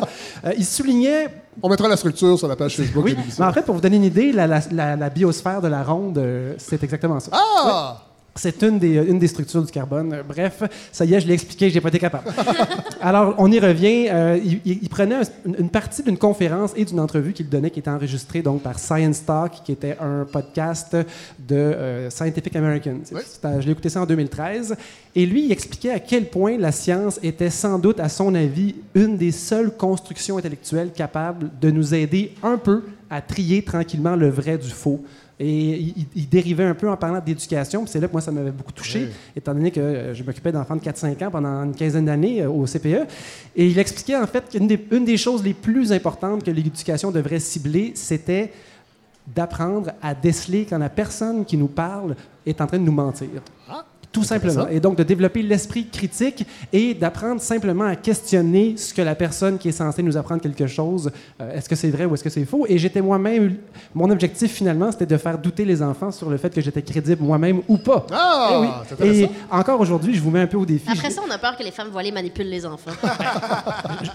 C'est une bonne. euh, mais je pensais à ça. Je me disais justement, si je pouvais faire permettre aux enfants de douter sainement de leurs parents, Ouais. de leurs prochains profs et de moi-même, et euh, de- d'entendre ça d'un scientifique, j'ai gardé un extrait pour la fin euh, que je vais vous faire entendre à la toute fin, pa- parce que euh, pour puncher un petit peu. Mais Oui. bref, il, il était vraiment, sur, il était vraiment sur l'importance de la science pour euh, finalement baser nos discussions tout simplement sans prétention, parce qu'il y a des la, la science est orientée, on en a déjà parlé ici souvent, mais sur une période de 10, 15, 20, 30 ans, ben, ultimement, on peut toujours réviser. Il y a toujours quelqu'un quelque part qui va challenger Qui va la ramener au centre, et qui va la on ramener. peut dire. Et voilà. Et donc, c'est un peu un, le, fond- le fondamental de, de ce que j'essaie de faire ici, de rester sur des faits et de pas trop prendre position, euh, quoi que vous puissiez en penser, Fred.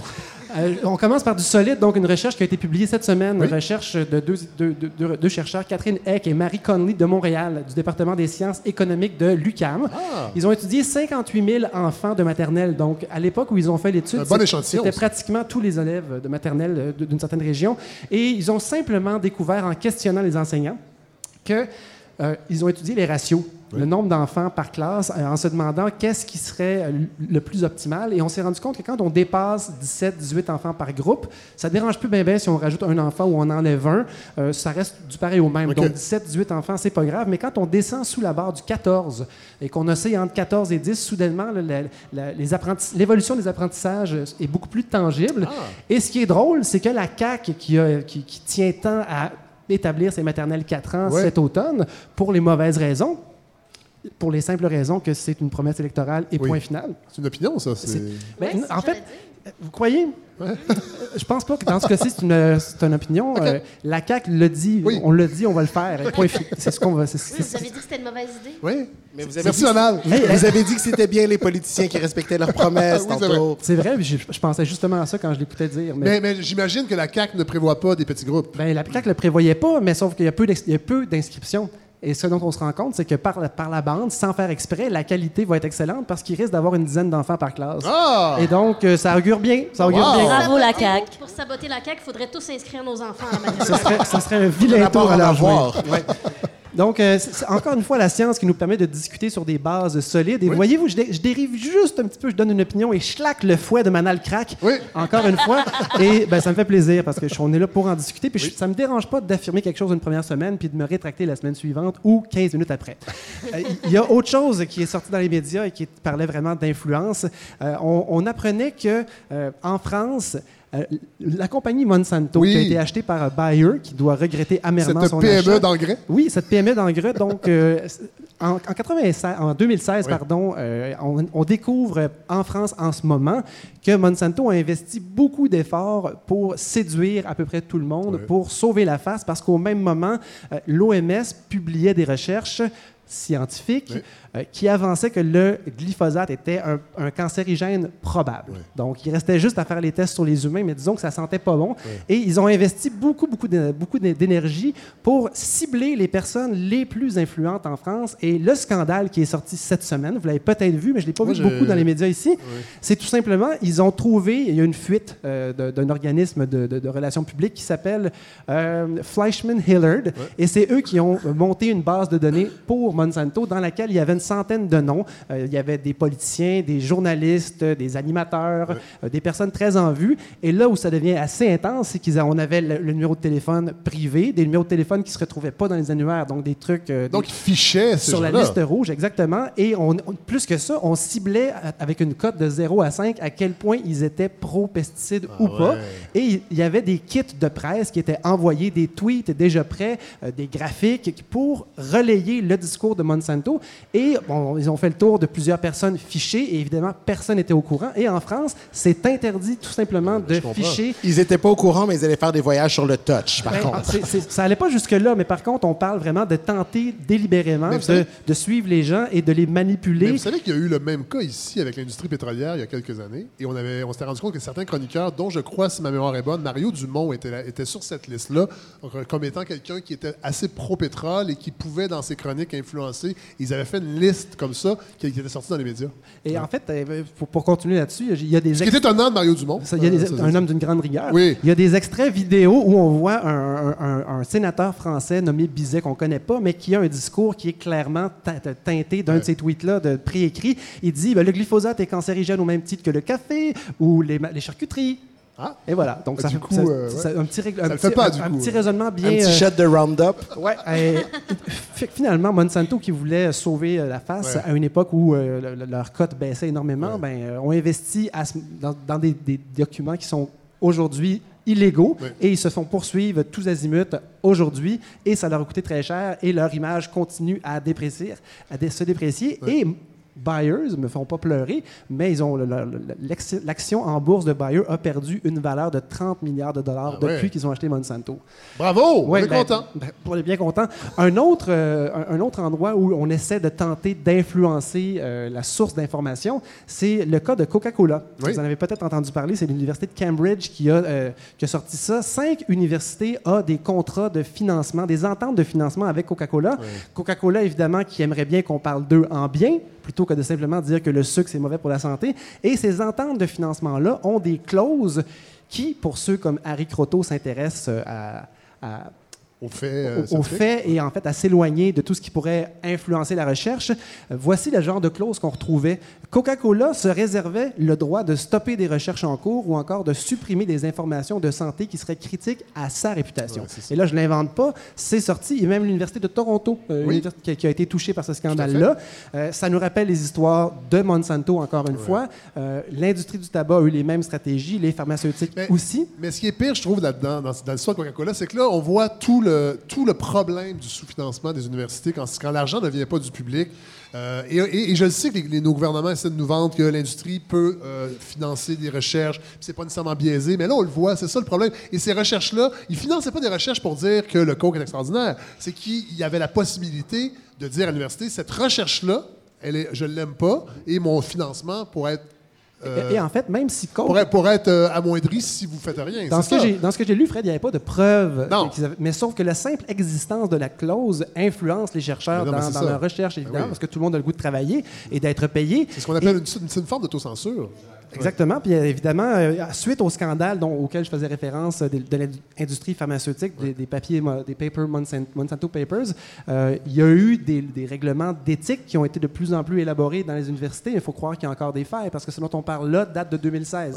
Et donc, euh, tout ce que ça nous dit, c'est que oui, on peut se baser sur les résultats de la recherche. Mais si cette recherche-là est orientée, Ben oui, on a un c'est ça. sale problème. Ben oui. Et fondamentalement, si on veut construire notre réflexion puis réfléchir sur des bases qui sont de plus en plus le, le plus factuelles possible, ben, il faut être extrêmement vigilant, même des recherches qui semblent sortir d'université. Une chance que ces, euh, ces vérités-là finissent par sortir. C'est la seule nouvelle qui est un peu agréable. Pour terminer, euh, je, je- je me ramène à mon ami Harry Croteau. Oui. L'extrait qui m'avait tellement fait euh, capoter, euh, il était devant une foule de scientifiques et euh, je vous le raconte comme lui le raconte, je m'approprie euh, son discours pour Ah! terminer. Il y C'est aura des dégueulasse. manifestants à la sortie de la brasserie, il y a des manifestants Oui, déjà. Il est, déc- il est décédé, Harry Croteau, en 2016. Euh, Cro- justement. Croteau- oui, euh, Bien fait! Jugez-moi, allez-y. Euh, il, il se tourne vers sa, sa gang de- d'étudiants et de, bref, de scientifiques, euh, de shiny scientifiques, et il leur dit Vous le savez, le soleil se lève d'un côté, trans- euh, traverse le ciel Oui. et se couche de l'autre côté. Si on s'était fié toute notre vie au gros bon sens, on se dirait bien, évidemment que le Soleil tourne autour de la Terre. Si on se base sur le gros bon sens, c'est le genre de conclusion que personne va contredire. Eh bien, lui il disait évidemment, Galilée et Copernic euh, se sont battus pour, euh, avec plus ou moins de succès, pour prouver que c'était plutôt la Terre qui tournait sur elle-même. Mais c'était contre-intuitif. Il faut que quelqu'un arrive avec des faits et des preuves. Et là, il se tourne vers la foule et il dit Évidemment vous êtes tous d'accord que le Soleil ne tourne pas autour de la Terre, mais est-ce que quelqu'un dans cette salle de 300-400 personnes pourrait lever la main s'il sait sur quelle base on sait euh, Galilée et Copernic se sont basés pour euh, avancer cette, cette révolution-là? Silence. Personne ne le sait. Et il leur dit en terminant Vous avez accepté beaucoup de choses, mesdames et messieurs. C'est le temps de se questionner. C'est l'extrait que j'ai gardé pour vous, euh, qui est en anglais. We have to learn to be very careful and question everything. Let me just check. How many of you know the evidence for Galileo to say that the Earth was going around the sun? Put your hand up. You've accepted it. Almost nobody's put their hand up. It's incredible. Look at yourself. You've accepted this. You've accepted a lot of things without evidence. Find out what the evidence is for that. Find out what the evidence is for everything that you accept. J'irai pas dans le sud avec lui, en tout cas, ça doit être quelque chose. Vous ne pourriez, pas- vous pourriez pas y aller, Fred, mais si jamais vous, utilisez des nanotubes, Oui. vous utiliserez sa technologie.